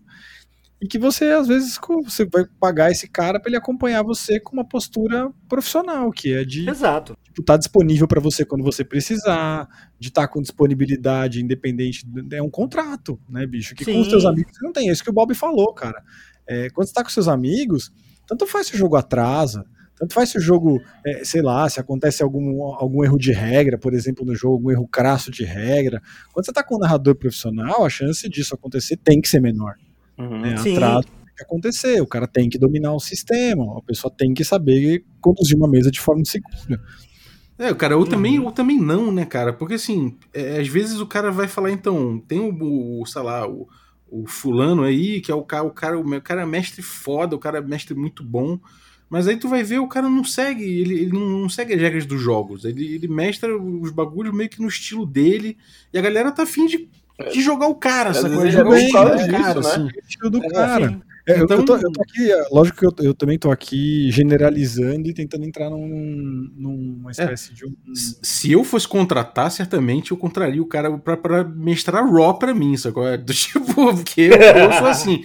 Mas, porra, cara, eu entendo perfeitamente se alguém fala, cara, eu gosto do, do mestre tal, porque o cara, sei lá, ele tem um jeito dele, qualquer jogo acaba virando aquele jogo daquele cara que botou ali, E né? é o oposto do também, o oposto também pode acontecer, que é um pouco do que, do que a galera tava falando no começo, eu acabei me interrompendo, mas que eu também concordo gênero grau contigo nesse ponto, Bob, que você pode ter esse caminho de putz, eu tô aqui para oferecer a experiência que vocês quiserem, ou eu tô aqui para oferecer esta experiência. Se você quiser pagar por ela, bem, se não quiser, muito bem também. Sim.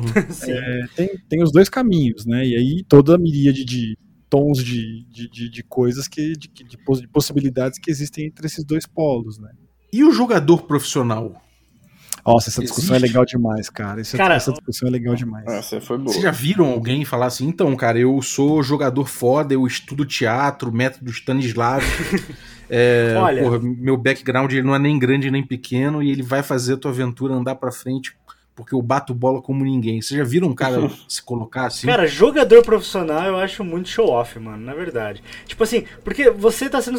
Querendo ou não, apesar do RPG ter toda essa discussão de ser uma história compartilhada, quando você é jogador, você está sendo servido de uma história, né? O mestre não vai chegar pra você. Claro, depende do sistema. não concordo todo, muito com isso, não. Não, exato, mas assim, vamos supor, tu chega numa mesa com o mestre, você pergunta, e aí, mestre, qual que é da aventura? Qual que é da história? Ah, é assim, assim, assado. Beleza. Agora, claro, tem sistemas de RPG que não. Você chega assim e o mestre pergunta pra você, e aí, quem você é e o que você quer ser? Tipo, ah, tá, É. eu quero ser um papagaio e, e eu uso chapéu e É, canto. tem, tem jogo, tipo Dungeon World, Tem o cara jogo vai é chegar assim. e perguntar pra você. E não sei, cara, me diz aí, É, qual é o depende do conflito do jogo. jogo? É, mas tem essa. Mas galera, vamos, se- vamos seguir, vamos seguir, porque senão a gente vai ficar dando a, pergunta- dando a primeira pergunta, mano. O jogador profissional, ô Balbi, o jogador profissional é um belo tema de cast, viu? Exatamente. É, tá duas Pode horas. entrar. Porque bota, bota na mesa um, um negócio que é muito. E ainda mais agora, nessa época de stream, por exemplo. Isso é uma coisa que eu, eu me questionei demais na época das streams. Por que, que só o narrador tem que ganhar um cachê? A galera que tá ali na stream, oferecendo um espetáculo para uma plateia, e criando um conteúdo para um canal, é tão responsável pela diversão dessas pessoas quanto o mestre. Com Em certeza. determinado grau é a mesma, a mesma pergunta que o Bob tá fazendo. Um Sérgio No da da vida mesa. jogando, pô, a mesa é outra, cara. Lógico. Exato. Assim, é, tudo, tudo depende do contexto, cara, porque é, a questão do, do jogador profissional, se for pensar numa mesa que eu vou jogar na minha casa com meus amigos, vou, vou pagar pro cara vir aqui só fazer um show off? Não vou. Agora vamos supor que eu tô aqui preparando uma mesa da Ice Master, supostamente, assim, uma campanha que eu quero levar do primeiro nível até o décimo nível, eu quero que seja bem divertida pros espectadores. Eu vou chamar um cara que tem um feeling, que sabe interpretar, que não vai ficar esperando de bandeja todas as, as reações e vai levar a história pra frente junto comigo. Então, nesse sentido, eu posso chamar um cara que eu sei que o cara é ponta firme. Que o cara vai criar o personagem, vai estudar o sistema, vai estar preparado, vai estar lá no horário. E na hora da, da aventura vai fazer voz, vai fazer jeitos, vai levar pra frente. É tipo uma Saca? pegada Critical Role, né? Que o cara chama Critical atores e tal. Isso, eu, ia comentar isso, que a gente, a gente nunca teve essa pegada de, meu, vender jogador profissional, nunca rolou. Aham. Mas já teve, eu vou lembrar de um, lembrei de um exemplo aqui que a gente fez uma despedida de solteiro uma vez, que alguns NPCs da aventura eram narradores auxiliares que, Que interpretavam esses NPCs. Massa. E, e aí Caraca. é meio como se tivesse um jogador profissional ali, porque o cara tava, meu, fantasiado. Era, era- foi uma brincadeira que a gente fez com, com o casal de noivos e tal, que eles Ah, eu vi esse, eu vi esse, esse negócio. Teve- essa teve vídeo e Muito tal. legal, cara. em determinado grau é essa discussão, é o jogador profissional. Ah, sei lá, se o Vin Diesel cobrasse pra jogar na sua mesa de D&D, será que não tinha gente que pagava pra jogar uma partida de D&D com o Vin Diesel? É. Tem várias discussões pra entrar aí no meio. O, o, o, quão, o, quão famoso essa pessoa é. Tem o lance da descapitalização do mercado que o Bob trouxe. Pô, se não tem grana nem pro narrador ganhar, que dirá pro jogador, sabe? É, é aquele, é aquele negócio, você utilizar. Por exemplo, se fosse eu chamar aqui é, vocês, vamos supor aqui, chamar você, todos vocês aqui, fazer uma mesa de RPG e fazer uma campanha aqui de, de arrecadação para algum, alguma coisa, é, isso, isso vale, saca? Isso vale. Mais que fosse para pagar cachê dos jogadores, valeria. Tipo, uma, uma, uma experiência que eu achei muito legal, por exemplo, foi do, do RPG do Bem, que rolou ano passado. Porque era um negócio beneficente e todo mundo que estava ali era voluntário. Mas pensando numa coisa assim, capitalizada, sabe? Tipo, você falar com empresas, com editoras, ó, a gente vai mostrar teu produto aqui, vamos fazer propaganda, não sei o que, eu vou chamar aqui os atores da Globo. Vou chamar aqui os caras, o João Selbit, vou chamar o não sei quem mais, e vou fazer um troço aqui que vai chamar a galera. Nesse sentido, você paga o cara que vai jogar na tua mesa, né? É, é outro, é outro, outro universo, né? Acho muito legal essa discussão. Eu pagaria pra ver o João Kleber jogando, porque ele é o maior ator da TV brasileira. Para, para, para, para, para, para. Cara, ele é um deus, cara. Imagina ele jogando de bardo, ele é um deus, tá ligado? Óbvio, narrada pelo Nicolas Cage, né? Nossa! Nossa.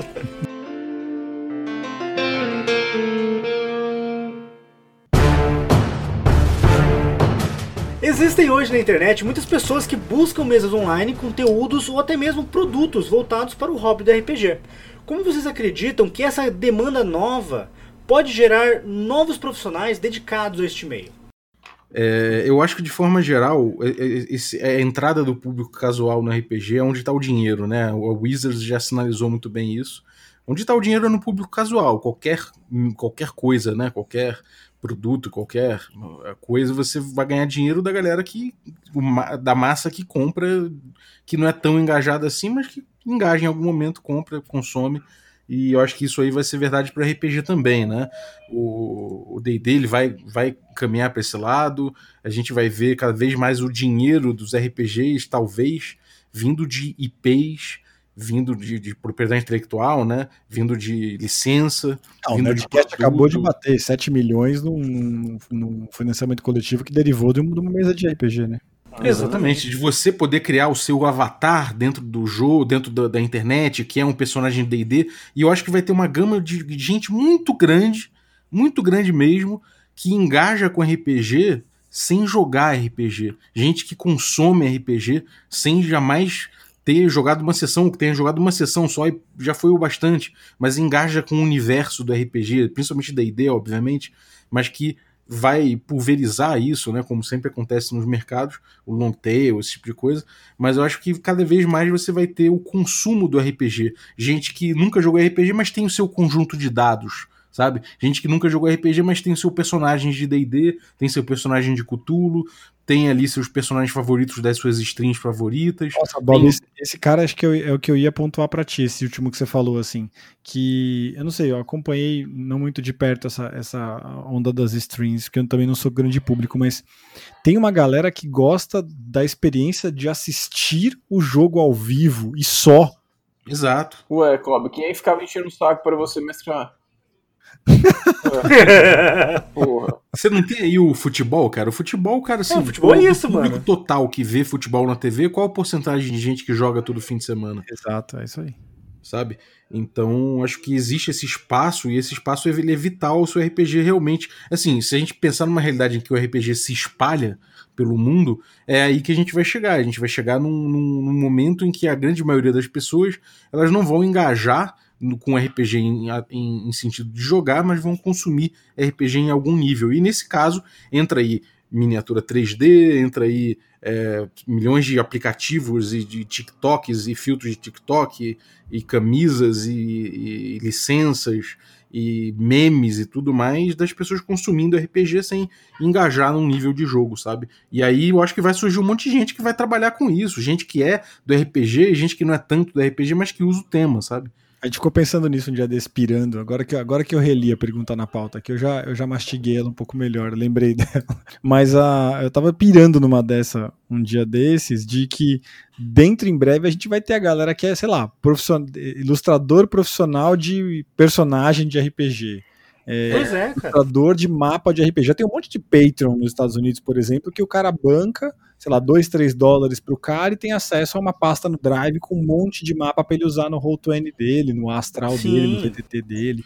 É, no Brasil mesmo, cara, tem um monte de gente que é ilustrador aqui do mercado, acabou sendo descoberto no mercado lá fora e trabalha basicamente com RPG. Eu tenho, eu tenho um, um, o, o Gnarled Monster, né, que é o é, que eu entrevistei no, no café uma vez, é, porque ele lançou um suplemento lá fora, o the Beyond the Borderlands, e o cara falou, cara, hoje em dia o grosso do meu trabalho de ilustração é pro mercado de RPG lá fora. E o cara ganha em dólar, tá bem. O cara tem que ser Sim. lá para fora para ser reconhecido para voltar aqui para dentro. Pra... No, no, Brasil, no Brasil tem uma muito boa, inclusive, que é a Dice Masters, inclusive que a gente oferece aqui grids para os apoiadores, tokens para os apoiadores, olha o jabá de graça aqui na minha, na minha casa.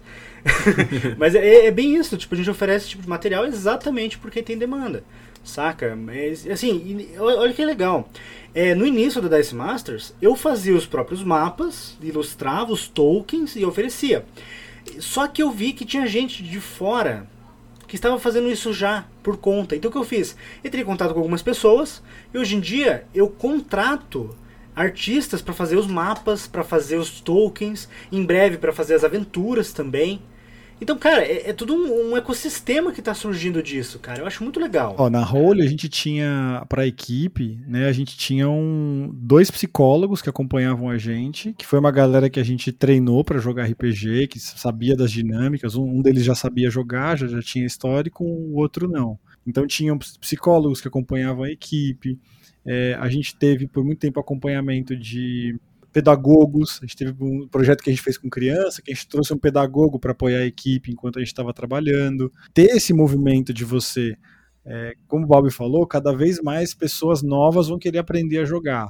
Esse profissional que o pessoal explicou, que é especialista em ensinar pessoas estranhas a jogar entre si produzir uma experiência é, divertida, vai ter cada vez mais demanda. E, e isso vai gerar toda uma miríade de, de, de, de profissões satélite que vão se aproveitar disso, né? Facilitador, né, cara? É. O, o Michê.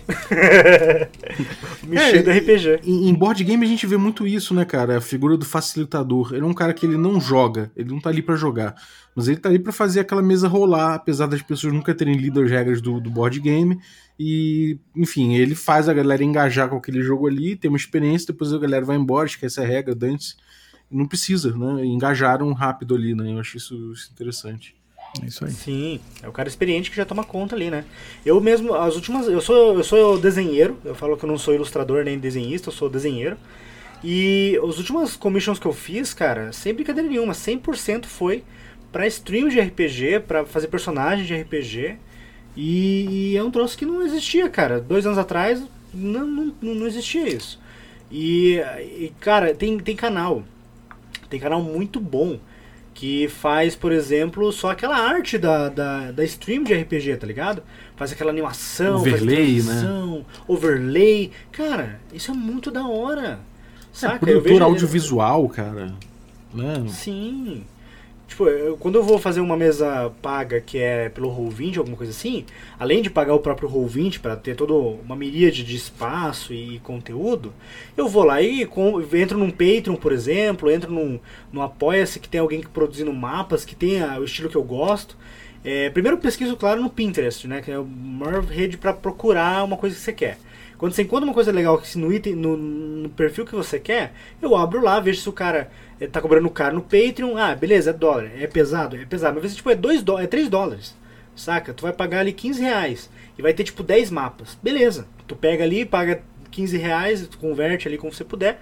E, e assina o Patreon do cara por um mês e, e pega o material dele. Tipo, 15 reais pra mim, hoje em dia, não é muita coisa. Pra eu pegar, tipo, 10, 15 mapas. Eu faço mapas pra Dice Masters, eu contrato artista pra fazer. Inclusive, a- o Paulo da Cool Side RPG recomendo muito pra quem quiser um mapa de- maneiro pra caramba. E, e na real, cara, eu sei quanto que eu pago pelo mapa. E se ele me cobrar mais que ele me cobra, eu vou tentar pagar. Saca? Uhum. Porque eu sei o trabalho que dá, eu sei a qualidade que ele entrega. E é um troço que, se você for participar de um Patreon, você não vai pagar o valor do mapa, você vai pagar uma fração desse valor. A Dice Masters é assim, cara. Tipo, o valor do, do, do apoio do, da Dice Masters é muito inferior com o valor das recompensas. Uhum. E é um troço que está girando. Hoje em dia, com o financiamento coletivo, qualquer, qualquer um pode começar a diagramar um livro, escrever um livro, é, ilustrar alguma coisa, produzir alguma coisa interessante e colocar num Patreon, colocar num Apoia-se, colocar num Padrim, né? Sim. Muita, muita coisa boa tá surgindo disso, né? É, eu tenho certeza, cara, que assim, daqui a pouco vai começar a pintar cada vez mais gente aí que não, que tipo quer ter um personagem de D&D seu, sacou? É, se representar no mundo de D&D e não é nem jogador. Então, cara, isso é muito dinheiro que vai fazer, com certeza. Ué, um exemplo disso é aquelas, aqueles sites que tem que vendem. Você monta o seu personagem, o cara imprime ou te manda o arquivo para você imprimir em casa. Né? Isso é um exemplo claro disso Uhum. aí.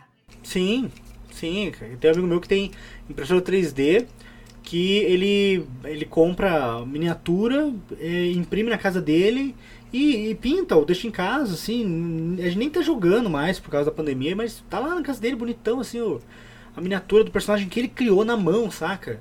Que ele personalizou cabelo, arma e tudo mais, cara. É, é um feeling que existe. cara. É, e, e tem também os, os produtores de conteúdo, né, cara? Que é. Como, como isso aí, não é só necessariamente. Isso é conteúdo, mapa é conteúdo, tudo é conteúdo. Mas eu tô falando, tipo, não necessariamente uma coisa tangível que o cara vai usar na mesa, né? Mas o cara que é produtor de conteúdo. É como eu, por exemplo, eu produzo conteúdo. O que, eu ganho de. O que, eu trabalho de RPG ali, né? Eu mesmo, mesa mesmo que eu mestro, cara. Eu mestro, às vezes, da na telha, eu mestro com os apoiadores. Eu tô querendo testar um jogo, eu, eu pego ali e, e, e mestro, mas n- é acessório. O meu rolê é produzir conteúdo, né? O vídeo explicando um jogo, falando, cara, então, esse jogo aqui eu vi, tal coisa aqui desse jogo não funciona muito bem, então, pô, vá por esse caminho aqui que de repente você consegue melhor. Essa foi minha experiência. No meu caso específico, não é nem muito de, de uma questão didática, é uma questão de prolongar aquele momento de reflexão que você tem depois da sessão, sabe? Sei. que eu acho que, é, Uhum. que é fundamental, o meu, eu encaro que o meu, meu, meu podcast é basicamente eu produzir um conteúdo que alarga, né? Que, que, que faz perdurar um pouco mais esse momento de reflexão pós-sessão, sabe?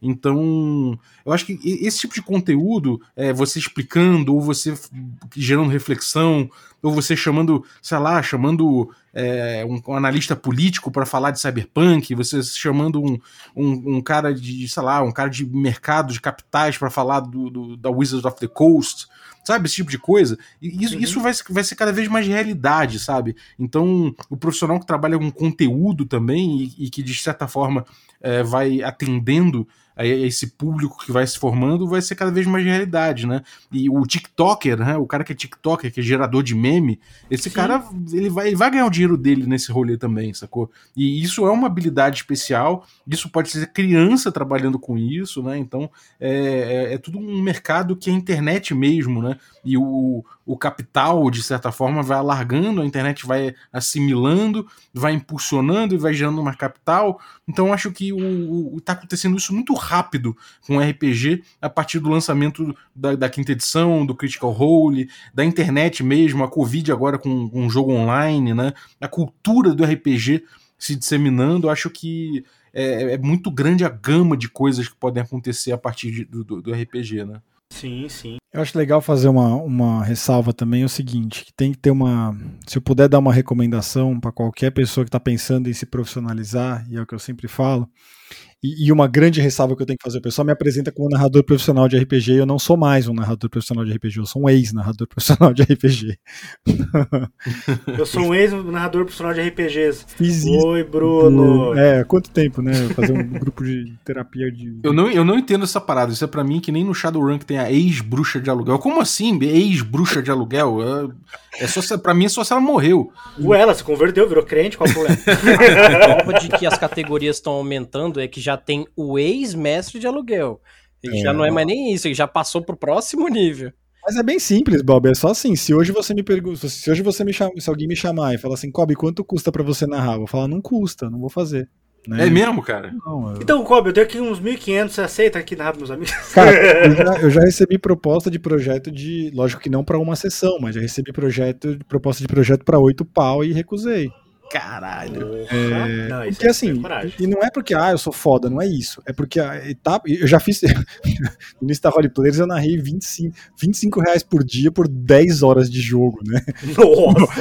a gente já. É assim, é outra discussão. Mas eu queria colocar é que é importante separar com muita clareza o teu espaço de RPG para se divertir, o teu hobby, do que é o teu trampo. Tipo, não entra no hobby, não, não entra no trampo de, de, narrar profissional achando que você vai ter a mesma experiência que você tem com seus brothers todo final de semana. Exatamente. É, não, é outra coisa. É, isso é outra coisa, completamente diferente. E, e, hoje em dia, o espaço que eu, que eu dedico para o RPG na minha vida, hoje em dia, se eu abro espaço para RPG na minha vida, é um espaço que eu prefiro estar tá com os meus amigos jogando esse RPG que o Balbi colocou aqui. Cara, é a sessão que eu vou jogar sem compromisso com os meus amigos. É esse espaço que a RPG ocupa na minha vida hoje. Pode ser que no futuro eu até talvez volte, não sei, a gente nunca sabe Mas o que pode acontecer. Você cansou, Kobe? É por cansar, é porque você, você contribui, tem, você nota que tem uma parte do, do, do da tua é uma, é uma ânima, né? O teu ikigai, assim. Teve uma época em que eu tinha muito desejo de, de, de fazer, de colocar isso, isso em pauta na minha vida. E eu tinha mais espaço para RPG na minha vida. Então eu tinha espaço para jogar meu RPG pessoal e o espaço para jogar para ter o profissional. Chegou uma hora onde eu tive que escolher entre um dos dois. E eu fiquei muito tempo com o profissional. E agora eu quero compensar um pouco, sabe? Quero ficar um pouco com, com, com o meu RPG Justíssimo, é, cara. Mas, o meu, mas, por é, exemplo, meu... isso refletiu na decisão do grupo todo? Você fala da, da equipe? Isso. Não, a equipe, se fosse deixar por eles, aí que a, equipe não acabava, não. Eu tive que bater a porta. Chutar pra fora aí, Paga a luz. ah, te, teve toda uma. Eu falei disso num outro cast, inclusive, chamado, chamado Dungeon Geek.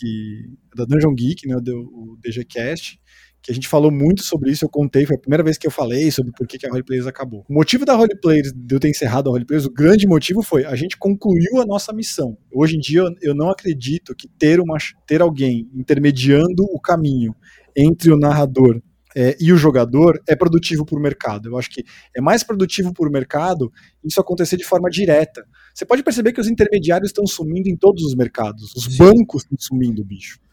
Uhum. Então, é, intermediário tem- te- tende a atrapalhar uma relação comercial. E no mercado descapitalizado, como o Bob bem colocou, isso atrapalha ainda mais. Então, hoje em dia, eu prefiro é, me colocar, e agora por isso estou voltando para a cena falando desse assunto.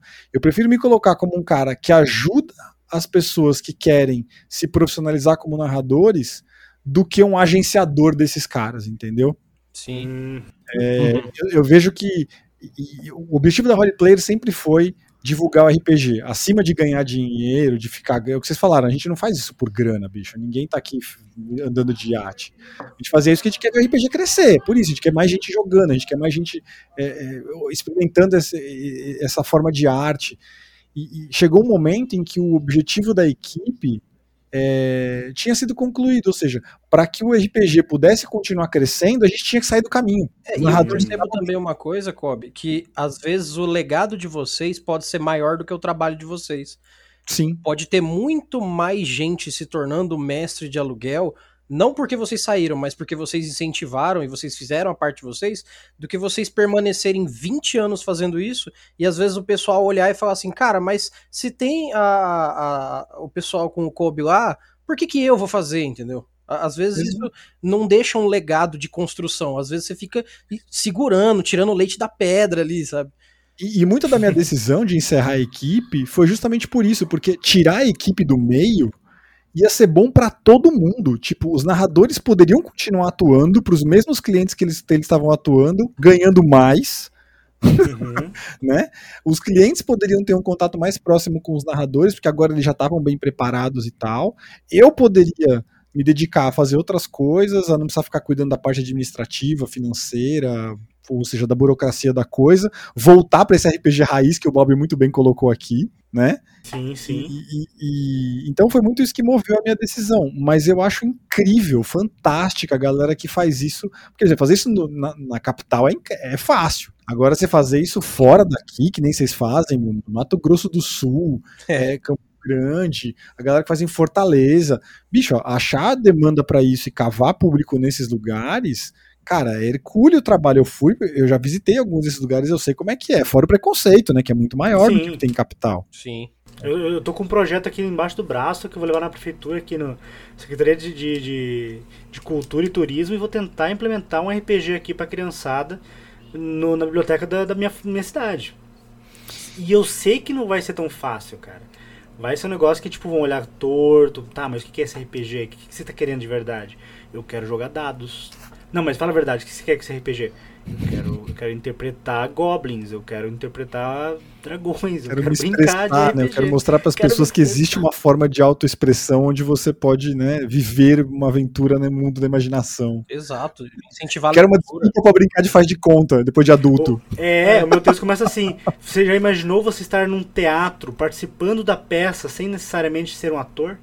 Isso é o RPG. Comecei a tipo, a- a- o briefing assim, sabe? Porque a pessoa não sabe realmente o que é RPG.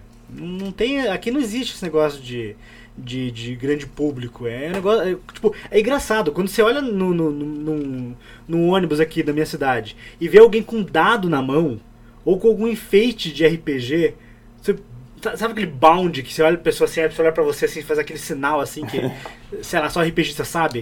Aquele sinal secreto assim que.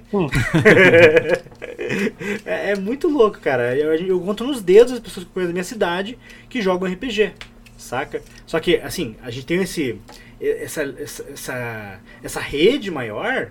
Porque a gente mora aqui perto de Curitiba. Que Curitiba é uma capital que tem muito RPG, muita É, coisa de RPG. Não é é uma. São Paulo, mas tem bastante É, coisa mas também, também, né? com internet, VTT, o cenário muda muito, né? Nossa, isso, É, que, é- isso não. que eu ia falar, porque a gente tá falando aqui, se você, eu sou do marketing, né? Então não posso, não posso não ver um funil de venda no que vocês estão falando, mas é, quem tá na boca desse funil, né, é Nerdcast, é o, o, o Café com Dungeon, é o Azecos, é o Play, é a galera que tá, mano, esse povo que tá mostrando pra galera o que, que é o RPG. O cara que se interessa e se debruça, ah, quero jogar.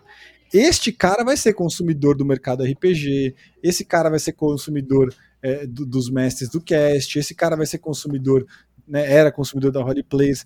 Ou seja, tudo isso tem um ecossistema por trás e está criando esse, essa forma de você conseguir se envolver. Mas o trabalho mais importante, eu acho, é esse de começar a tirar o RPG da caverna, sabe? É, mas tem é acontecido fundamental. muito, né, cara, com, a- com essas últimas. com O lance do streaming, eu acho que foi, foi absurdamente essencial para que isso aconteça, né?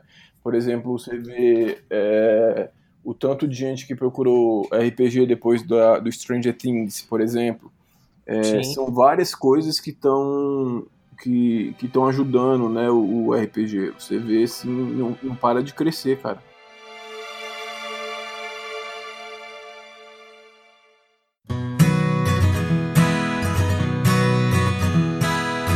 Vendo esse, esse crescimento do público e, e do interesse das pessoas, que desafios vocês podem enxergar no mercado de RPG nacional para quem está começando a desenvolver um negócio voltado para esse público? Preconceito eu acho que vai ser o primeiro sempre, né? Porque você tá Uhum. num negócio que é super de nicho e muita gente ainda vai achar errado você fazer o que você está fazendo. A elitização que o, que o RPG sofre ainda eu acho, eu acho um obstáculo grande ainda. Porque, cara, quer queira ou quer não, o nome do jogo é em inglês. Tem gente que você fala role playing game pra pessoa, a pessoa não sabe nem escrever o que, que, que que você falou. Uhum. Então tem o livro custa um livro mais famoso, né? Se for pensar, putz, o Dungeons and Dragons, que é o livro mais famoso, custa 250 pila. É. Se a pessoa não sabe que RPG, que o 3DT tá de graça no site da Jambô, né? O que você tem, sei lá, milhares de outros microsistemas incríveis com regras magníficas, premiadas internacionalmente, disponíveis de graça no, no itch.io, Uhum. Vai conseguir é, ter uma experiência de RPG. Então, talvez o preconceito e, o, e, o- e essa elitização, essa talvez sejam duas, duas- dois obstáculos assim que a pessoa vai enfrentar no começo. Mas sem dúvida nenhuma isso que o Bob falou é uma porteira para quem está começando hoje. Então ter um canal para mostrar o seu trabalho, por exemplo, é fundamental, é um portfólio incrível, né? Se a pessoa quer, ah, que você quer, quer, quer jogar numa mesa minha, digamos que eu seja um narrador de aluguel. Ah, eu quero e tal, mas como é que você mestra? Ah, toma aqui, assiste essa mesa que eu narrei lá no canal do fulano, que você vai ver como é que mestra. Aconteceu exatamente isso, cara, numa mesa recente minha. O cara entrou em contato comigo, ah, me indicaram tua mesa tal. Como é que você narra? Falei, cara, então, eu narrei aqui uma campanha de Tormenta 20 aqui, chamada Evergarden. Tem aqui 10 episódios no, no YouTube, você quer dar uma olhada? Às vezes você gosta do meu, meu estilo. O cara, não, beleza, me passa o link. Daí eu passei o link da minha mesa, o cara assistiu. Pô, eu curti, mostrei pro pessoal, o pessoal curtiu, vamos fazer uma mesa. É uma, é uma ferramenta, né, cara? Sim. Muito diferente de, do que era antigamente, né? Putz, an- antigamente a gente tinha que ter uma chancela, tipo, a Devir precisava vir e falar pra gente, ó, arrumei uma escola interessada em colocar RPG em sala de aula, e aí você, através da Devir ou através de algum outro terceiro, você fazia uma coisa parecida. É muito mais, é é meio que o gag economy hoje, né? Fruto da gag economy, assim. U- Uma coisa que eu vejo também que pode ser uma situação para quem vai começar principalmente é entender que é, qualquer construção ela vem em etapas e você tem que ver em qual etapa você tá quando você tá começando. Se você tá na época de garimpar, não adianta você querer polir. Se você tá entrando num, ah, eu vou criar um podcast, eu vou começar a mestrar mesa paga, vou começar a fazer coisas de RPG de alguma forma. Eu tô no momento onde essa época tá de garimpar, de extrair, de começar, de abrir a visão das pessoas, de dar um Steve Jobs e criar o público para depois entregar um bom produto. Você tem que saber analisar isso também, porque senão a expectativa vai no teto e a realidade bate no chão. Porque às vezes você fala assim, pô, eu vou fazer um podcast. O podcast hoje em dia eu acho que é o mais prático de mostrar, porque ele é muito simples e é de graça, então dá para qualquer um fazer mesmo. Ah, vou fazer um podcast, vou falar de RPG das minhas experiências com meus amigos aqui, vou chamar minha galera e vamos fazer uma coisa brincadeira legal. Aí você faz um ano de podcast e você vê que isso talvez não é tão frutífero quanto você esperava.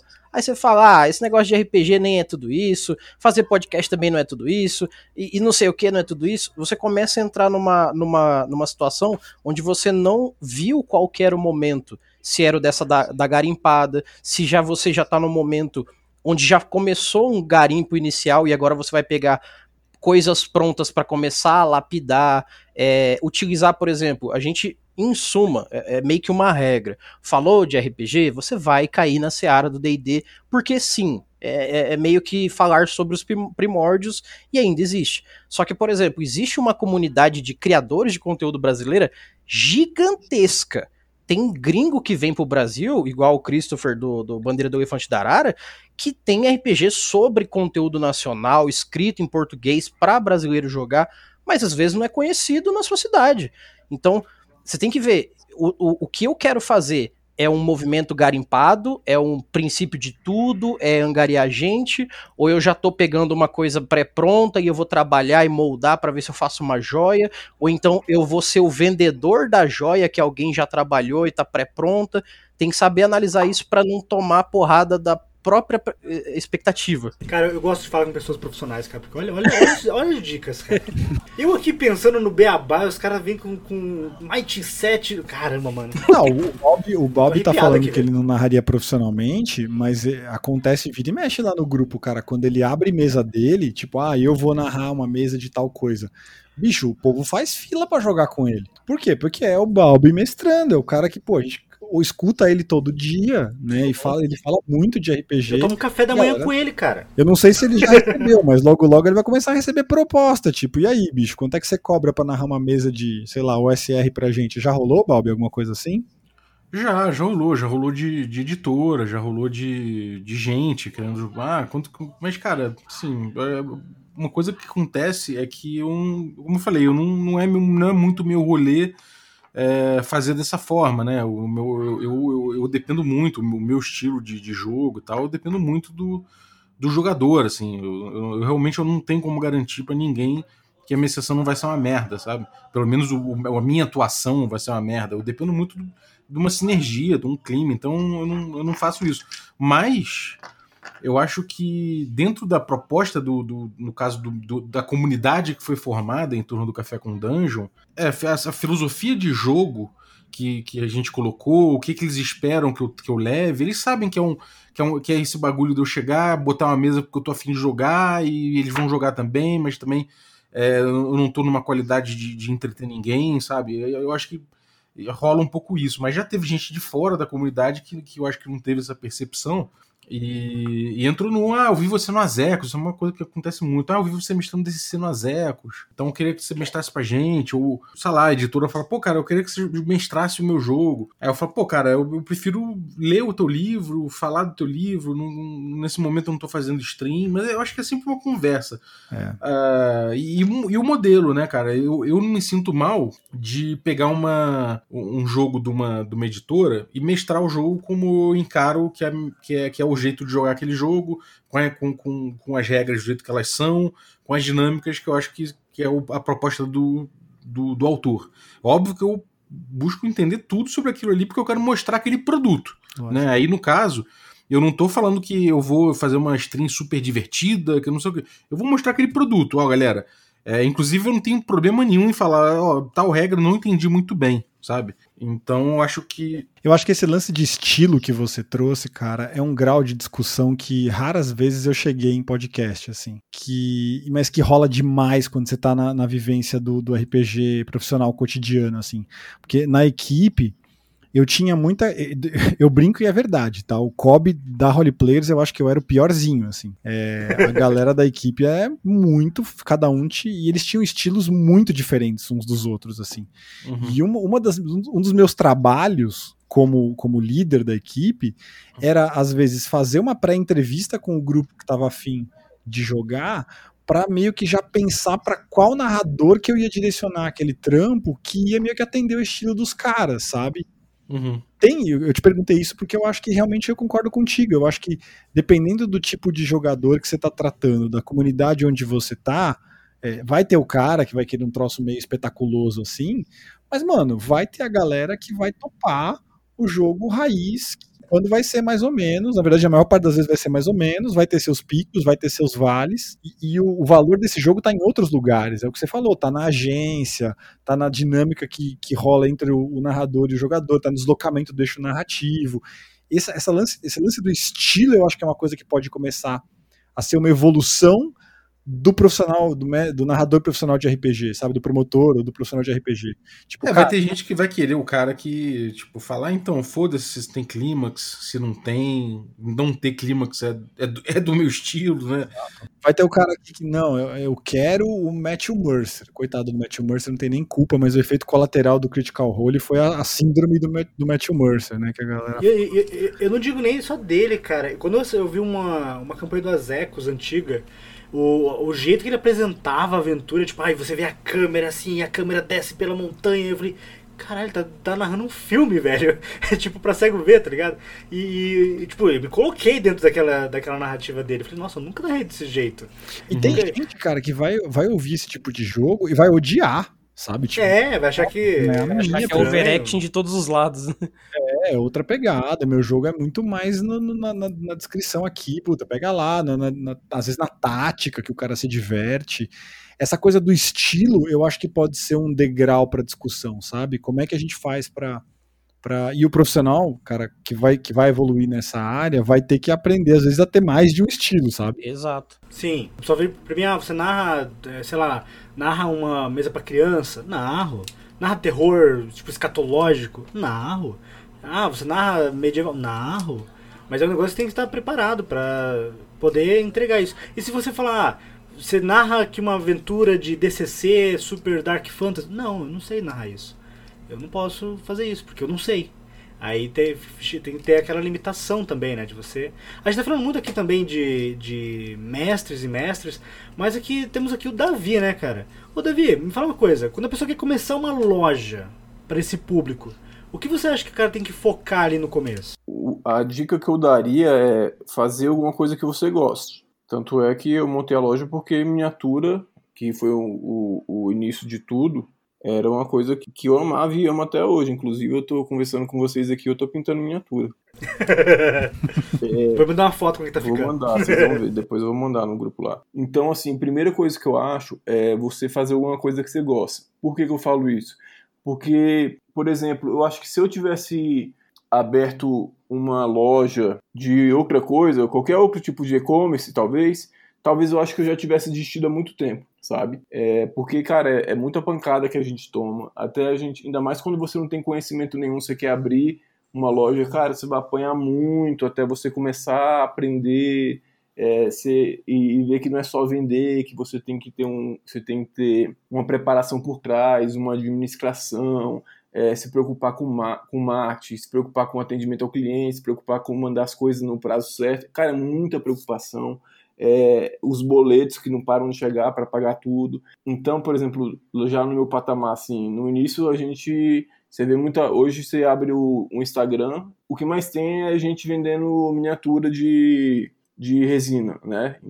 Impresso em impressão 3D.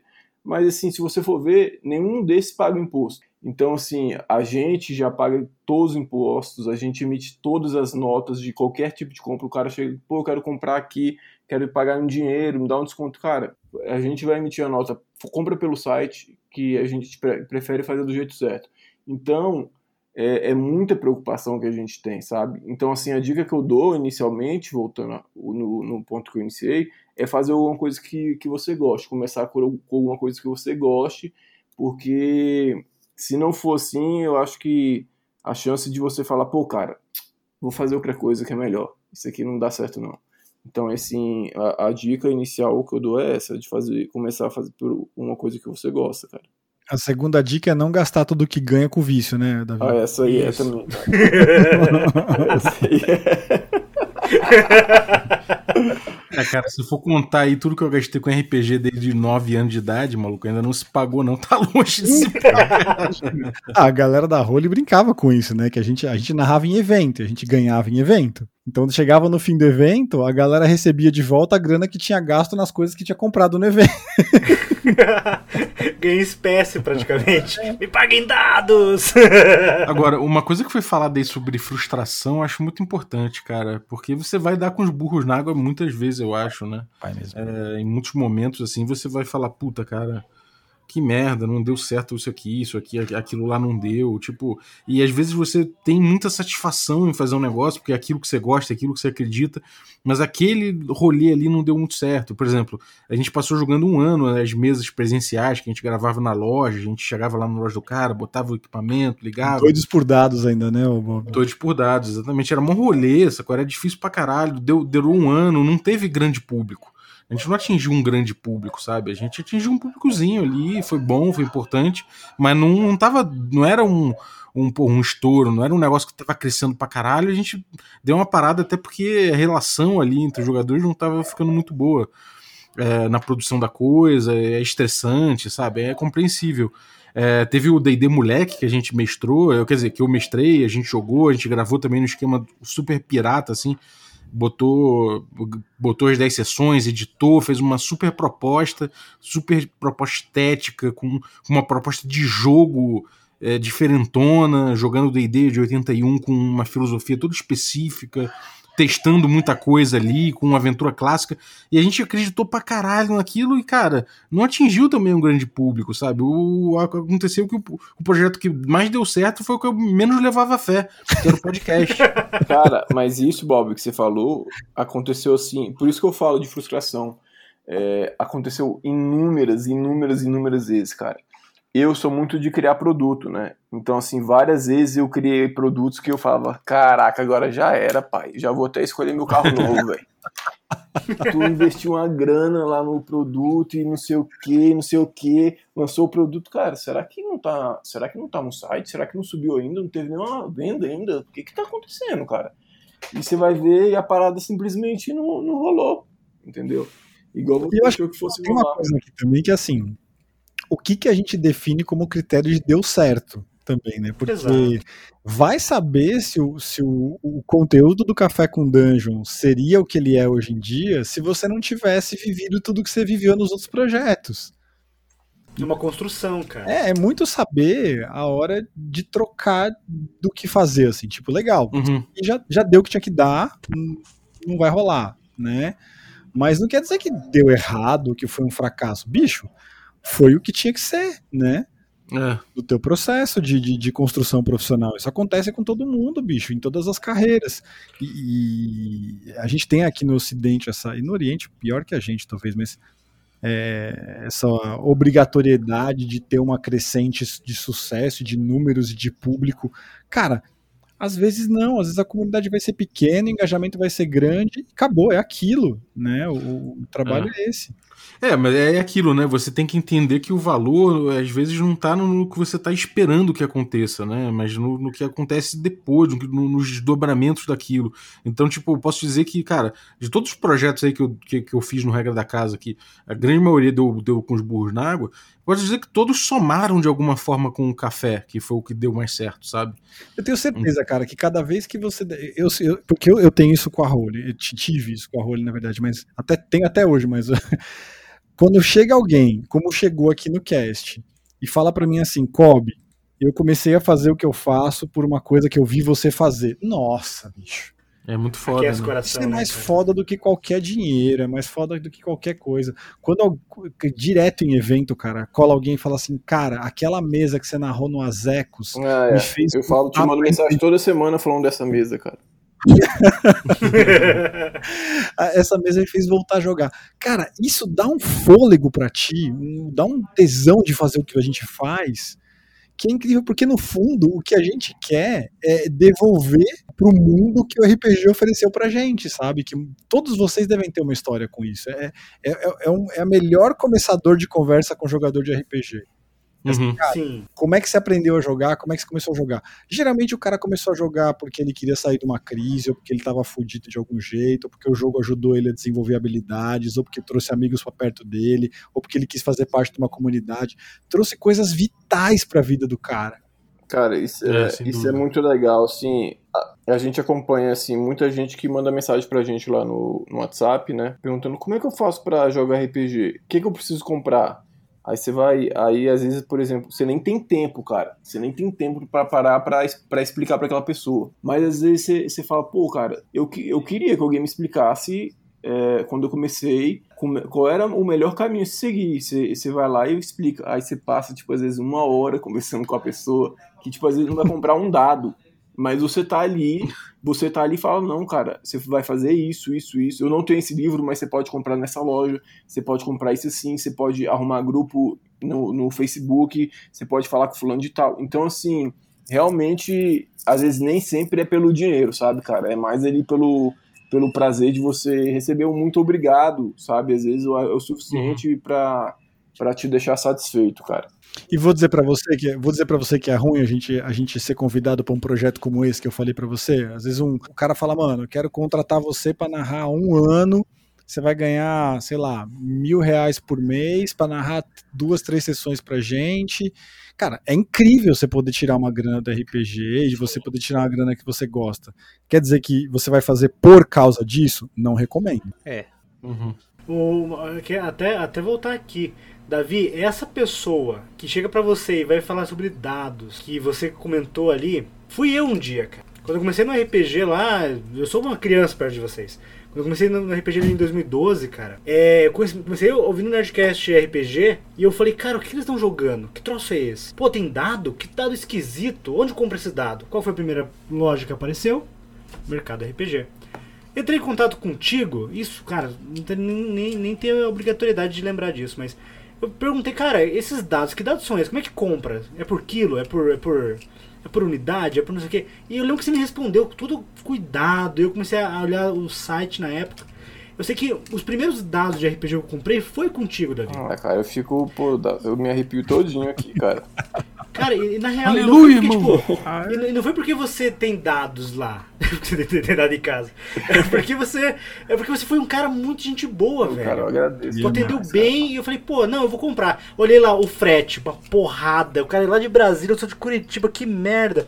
Aí eu falei, quer saber, já que eu vou pagar esse frete, eu vou comprar miniatura. Comprei miniatura também. As primeiras miniaturas que eu comprei aqui de estanho ainda, comprei de você, velho. Ah, legal, cara. E eu vou te falar, cara, é- isso faz muita diferença, velho. O trabalho, o trabalho de todos vocês aqui é isso. Cada um de vocês eu chamei aqui não é à toa, vocês são os vingadores aqui. É Caraca. porque cada um de vocês aqui, cara, fizeram parte da minha vida de alguma forma. Do grupo aqui, o Early é um parceiraço meu, que me ajudou muito com várias dicas do, do, da, pra ajudar na Dice Master, do DMCast. E cada um de vocês teve um momento assim que eu falei, putz, cara, esse cara é, tá fazendo um troço legal, saca? E eu comecei a dar esse Master por causa de vocês. Um pouquinho de cada vocês ali influenciou a minha vida. E eu tenho certeza que influenciou o ouvinte desse, desse programa. Vai influenciar novas gerações, porque tá no YouTube, tá pra eternidade. Até o YouTube que- quer quebrar e não, tá, não tem mais vídeo lá. É, o que vocês fizeram e tá lá, tá registrado, cara. É um troço que vai influenciar as pessoas. Quando alguém se vê, o que que é RPG? Cara, assiste essa live aqui do Kobe. É, Ó, quer ouvir alguma coisa? Ouve ali o, o Café com Dungeon ali do, do, do Balbi. Quer comprar alguma coisa? Olha ali no, no, mercado RPG se não tem lá. Né, tá ligado? Essas coisas, tipo, o, o mestre do cast, cara. Ah, quer saber de algum, algum RPG aí que tá nascendo? Ouve logo os caras falaram desse, desse, desse jogo. Isso é muito bom, velho. É legal Tudo isso aí eu- eu considero como produtos que, independente de estar pagando ou não por ele, como no caso do podcast é gratuito, você tem um valor nesse conteúdo, tem uma, uma, uma retórica ali que, que volta pra você em forma de, de experiência, de amor, de, de entre aspas, missão, missão cumprida, né? É, e, e Uhum. com- igual eu tava falando, que eu ia voltar a falar no tema da frustração, e não é pra desanimar ninguém, é mais pra falar do, do nosso amor pelo que a gente faz. Por exemplo, há dois, mais de dois anos atrás, é, a gente sempre importou muita coisa de fora, né? E como vocês sabem, o dólar sobe, imposto, os impostos são altíssimos, e chega uma hora que eu falei, cara, eu não vou conseguir mais é, trazer coisa de fora, tipo miniatura, essas coisas. É, muitas quebram por causa do correio. É, então, assim, o cenário é o pior possível, sabe? Eu fiquei pensando, velho, eu tenho que fazer alguma coisa. Que se eu criar minhas próprias miniaturas? Aí, pô, não, não dá certo isso, isso não dá certo não, não sei o quê. Aí eu falei, não, cara, eu vou criar minhas próprias, minha- minhas próprias miniaturas. Aí o que, que eu fiz? Contratei modelador, paguei uma grana, investi uma grana com modelador 3D. Aí eles começaram a fazer as peças. E daí, depois disso, eu, eu contratei um, uma empresa que falou que iam tirar os moldes, que cada molde, por exemplo, daria para você tirar mais de 100 peças. Eu falei, pô, se dá para tirar umas 100 peças, se eu colocar o preço X, eu consigo tirar um valor que vai pagar o mod depois de vender algumas miniaturas. Aí investi uma grana alta, cara, tipo, mais de 10 mil sabe? nos moldes, só nos moldes. Aí fui lá, paguei a galera, não sei o que, eles mandaram, né, os moldes. Eu falei, pô, agora eu vou começar a tirar aqui e, pô, começar a vender e ganhar grana, né, velho? Pô, chegou a hora, depois de um ano, um ano e meio aí, a parada agora vai dar certo. Aí fui lá, coloquei, coloquei as paradas para comprei o material todo, maquinário, etc. A parada bem profissional. Falei, vamos tirar aqui as peças. Aí, pô, essa peça aqui tá saindo sem um braço, cara. Que que é isso? O que que tá acontecendo? Aí falei, cara, as peças não estão não tão saindo do jeito que tinha que sair. Você falou que tinha. Não, mas aí, cara, foi erro no seu projeto. Eu falei, como assim erro no meu projeto? Não, porque você tinha que ver que a peça tinha que estar tá nessa posição, assim, assim, assado. Eu falei, não, pô, mas não... você falou que ia sair tudo e não sei o quê. Resumindo, o investimento altíssimo que eu tinha feito não serviu para nada. Os moldes estão todos jogados lá na loja dentro de uma caixa. E daí eu tive que reestruturar tudo de novo, tudo, tudo de novo. Outra forma de produção, investimentos novos, contratar mais modelador para fazer correção nas peças. E assim, eu tenho a notícia boa que esse mês, depois de dois anos investindo muito dinheiro quebrando a cabeça, é, vai sair a nossa primeira coleção própria, cara. Então, ah, que da hora! Aê, velho! Então isso é, é, assim, é, é muito, é, é, muito envolvimento, cara, é muito trabalho, é muita, no, é muita noite de sono sem dormir, é muita ansiedade, mas é muito prazeroso quando a gente, a gente vê que o, o, o negócio pode dar certo, sabe? É, é, parabéns, mano. Eu acho que é, só quem rala né, por trás do, das câmeras é que sabe o quanto dói. É, eu, a gente estava comentando isso um pouco antes do, do cast começar, né? Que ter um canal de produção de conteúdo, só, só quem tem um quem, quem, se aventurou a ter um canal de produção de conteúdo, quem já é, se aventurou a ter uma loja, um negócio de RPG, ou a tentar narrar RPG profissionalmente, sabe as dores de cabeça, né? Que o pessoal fala, ah, essa grama verde do vizinho não é bem assim, não, né? É, uma verdade, série de dores aí envolvidas que estão tão debaixo desse iceberg que a galera não enxerga muitas vezes, ah, não. Ah, enxerga nada, cara. Ninguém enxerga nada, não. A verdade é essa, cara. São poucos, cara. É, aquelas horinhas ali que você deixou de estar com a família, que você deixou de dormir, aquelas horas que você, sabe, que você deixou de ver um filme, de ver uma série, tá todo mundo falando de um bagulho que você não fez. E, porra, cara, é foda, porque é, é, é tempo demais, né, cara? A gente acaba, tipo, às vezes, pô, eu no meu caso, eu trabalho na Lura, do, do, no horário normal, depois eu emendo com café e, cara, eu tenho que dar umas horas por semana, bastante horas por semana para poder tocar o bagulho, né? Ainda tem a comunidade que você tá o tempo todo ali envolvido com a parada. Eu ia falar isso, tem o terceiro trampo que é a comunidade, né? É, então, cara, assim, não tem como, sabe? Você você tá ali respirando esse bagulho quase que o tempo todo. É, um, é uma espécie de. Sei lá, cara, é, são muitas horas mesmo. A galera acho que, acho que às vezes não tem ideia de como, de como é uma. de como você se doa em relação a isso, né? É um segundo é. trampo, né, bicho? É um segundo trampo. É. É uns 40 horas tempo... semanais tranquilo que você dedica para isso.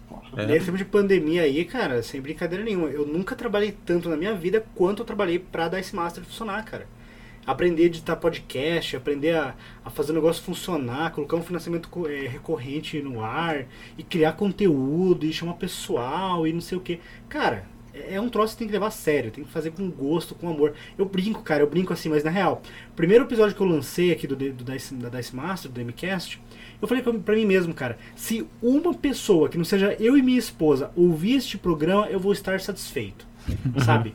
E assim, eu comecei assim, hoje tudo que eu faço as DMs, eu não coloco tipo os meus ouvintes, vocês, não, eu falo você. Você, João Alberto de Alcântara Pinheiro, que tá me ouvindo neste momento. Você, Júlio César de Almeida Gomes, que tá me ouvindo agora. É para você, cara. É para você esse programa, esse, esse job todo, esse, esse, trabalho de criar material, criar mapas, criar conteúdo, criar. Virar TikToker virar TikTok. Eu, eu tô quase virando TikTok. Eu, eu, eu virei, cara, tô... eu virei. Eu, essa semana eu comecei com TikTok. Cara, eu vou, vou seguir você, porque eu, eu acompanho TikTok, eu compartilho com os TikTokers que fazem coisas sobre RPG, até na, na Dice Masters no, no Instagram e marco as pessoas lá, né? Porque, cara, é, é, isso, velho. É para você. É para você, meu ouvinte, meu ouvinte, meu ouvinta. E, e, só resgatando uma coisa que a galera falou e que eu acho que vale frisar. É, eu acho que não só para as iniciativas de RPG que a gente viu aqui, Mas para mesas de RPG também, né? O pessoal tem. A gente falou um pouco de campanhas longas essa semana, eu e o, o Bob, num, num episódio que vai pro ar logo logo. Então por isso que eu tô com isso na cabeça também. Mas quando você é, faz faz sem tanta pretensão, mas faz com o coração, a chance de dar, de dar bom é mais alta. Com certeza, Uhum. cara. Eu não É, tenho você tá nem o que falar. Eu tô coração nisso. pra falar disso, cara. É, você tá pondo o coração. você- se você começa já, não, porque eu vou fazer um negócio. É o que o, o- o Davi falou. Nossa, não, agora eu posso até trocar de carro, porque eu comprei um puto. É nessa hora que você quebra a cara. Vai fazendo o que você gosta de fazer, que, porque as- a, a, a chance de você monetizar isso vai surgir cedo ou tarde. Sim. Cara, eu chego a apostar com vocês que se vocês não tivessem feito o que vocês fizeram por amor, cara, eu tenho certeza que vocês nem estariam aqui hoje, eu acho. Sem Não dúvida. Sem dúvida. Então vai, vai na festa. Se você tá pensando em começar, a dica é essa. Você pega, descobre o que você curte fazer, o que você gosta de fazer, o que te dá prazer. Exatamente. E, bicho, vai no teu passo, irmão. Que a, a, a, chance de monetizar vai acontecer. Você tem que ficar com os olhos ab- abertos, né? De, de, de, antena boa e fazendo um bom trabalho, garantindo que você tá entregando uma, uma boa experiência para as É, pessoas. cara, só não se preocupe com o que os outros acham. Começa do jeito que dá. Vai lá e faz, cara, porque uma hora vai dar certo.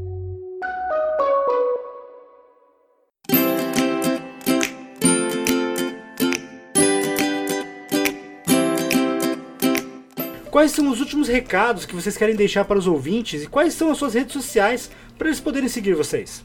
É, então, cara, eu sou. Bom, eu sou Rafael Balbi, você vai me encontrar nas redes sociais, normalmente por regra da casa. Eu tô no Twitter, você pode me encontrar como regra da casa, você pode me encontrar no Instagram, como regra da casa, você pode me encontrar também no TikTok agora como regra da casa, não é sacanagem. Você também, cara, pode ouvir o Café com Dungeon sempre no Spotify, de segunda a sexta, sempre tem um episódio pela manhã pra você ouvir tomando seu café. É, então vai lá e procura Café com Dungeon.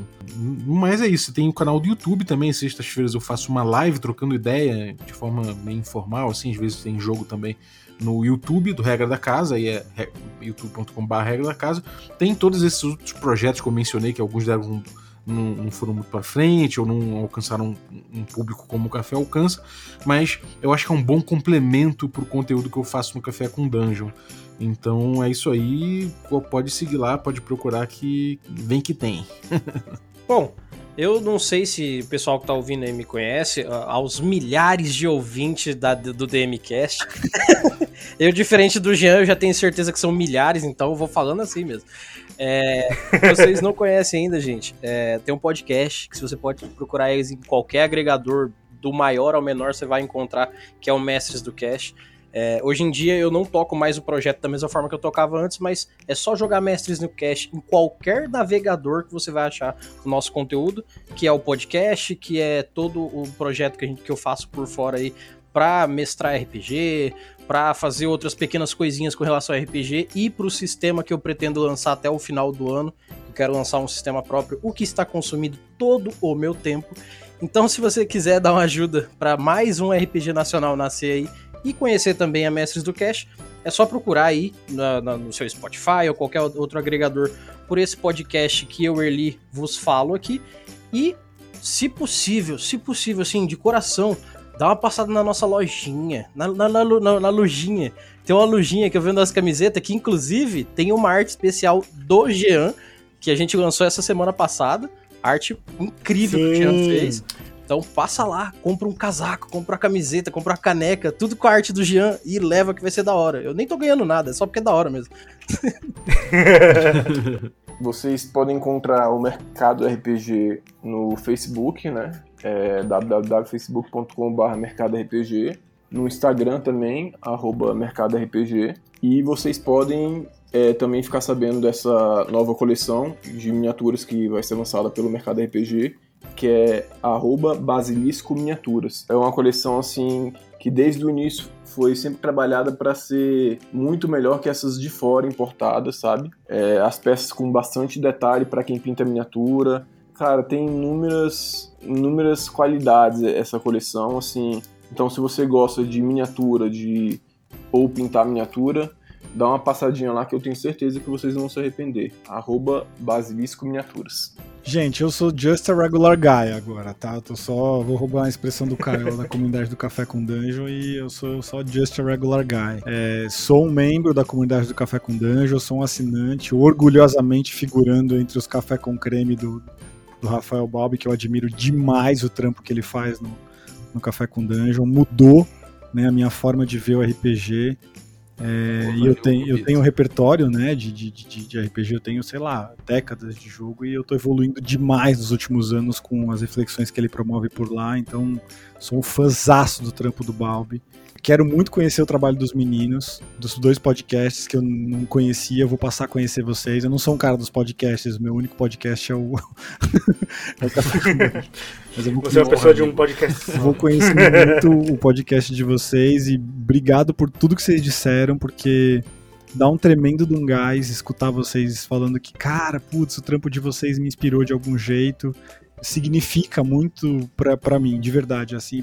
Tenho certeza que eu falo em nome de toda a equipe aqui quando eu agradeço de coração vocês por de alguma forma terem sido tocados pelo nosso trabalho e, e por estarem dando continuidade, né, de alguma forma nessa, nessa divulgação do RPG.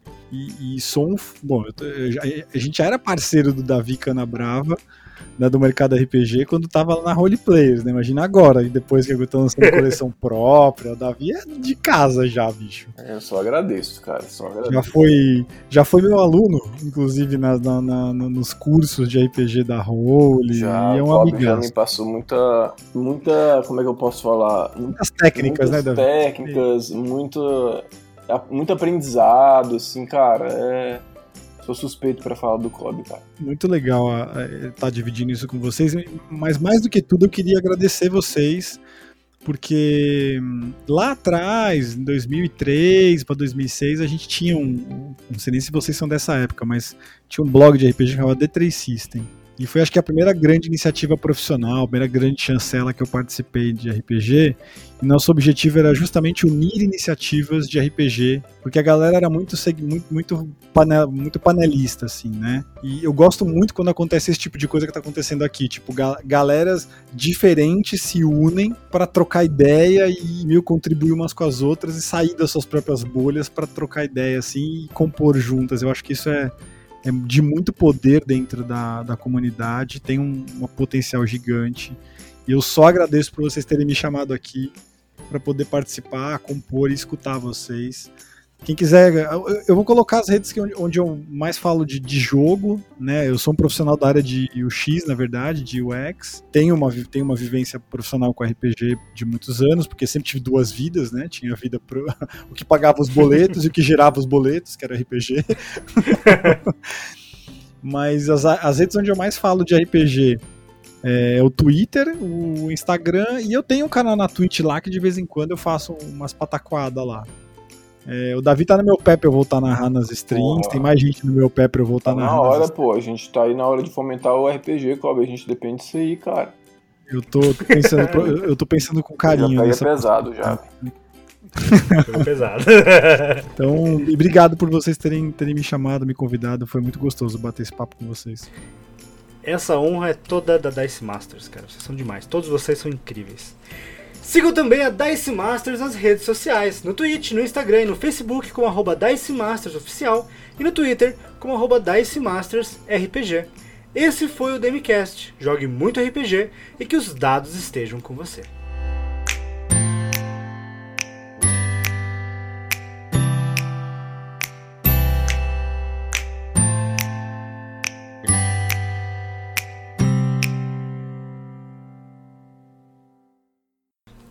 Cara, que lindo esse cast, tô emocionado, velho. cara, eu não, eu, eu tô, tô, com dor no coração, eu vou cortar ele, vai ficar com 1 hora e 59 minutos, cara. É difícil tirar uma coisa. eu vou tirar minha voz do cast.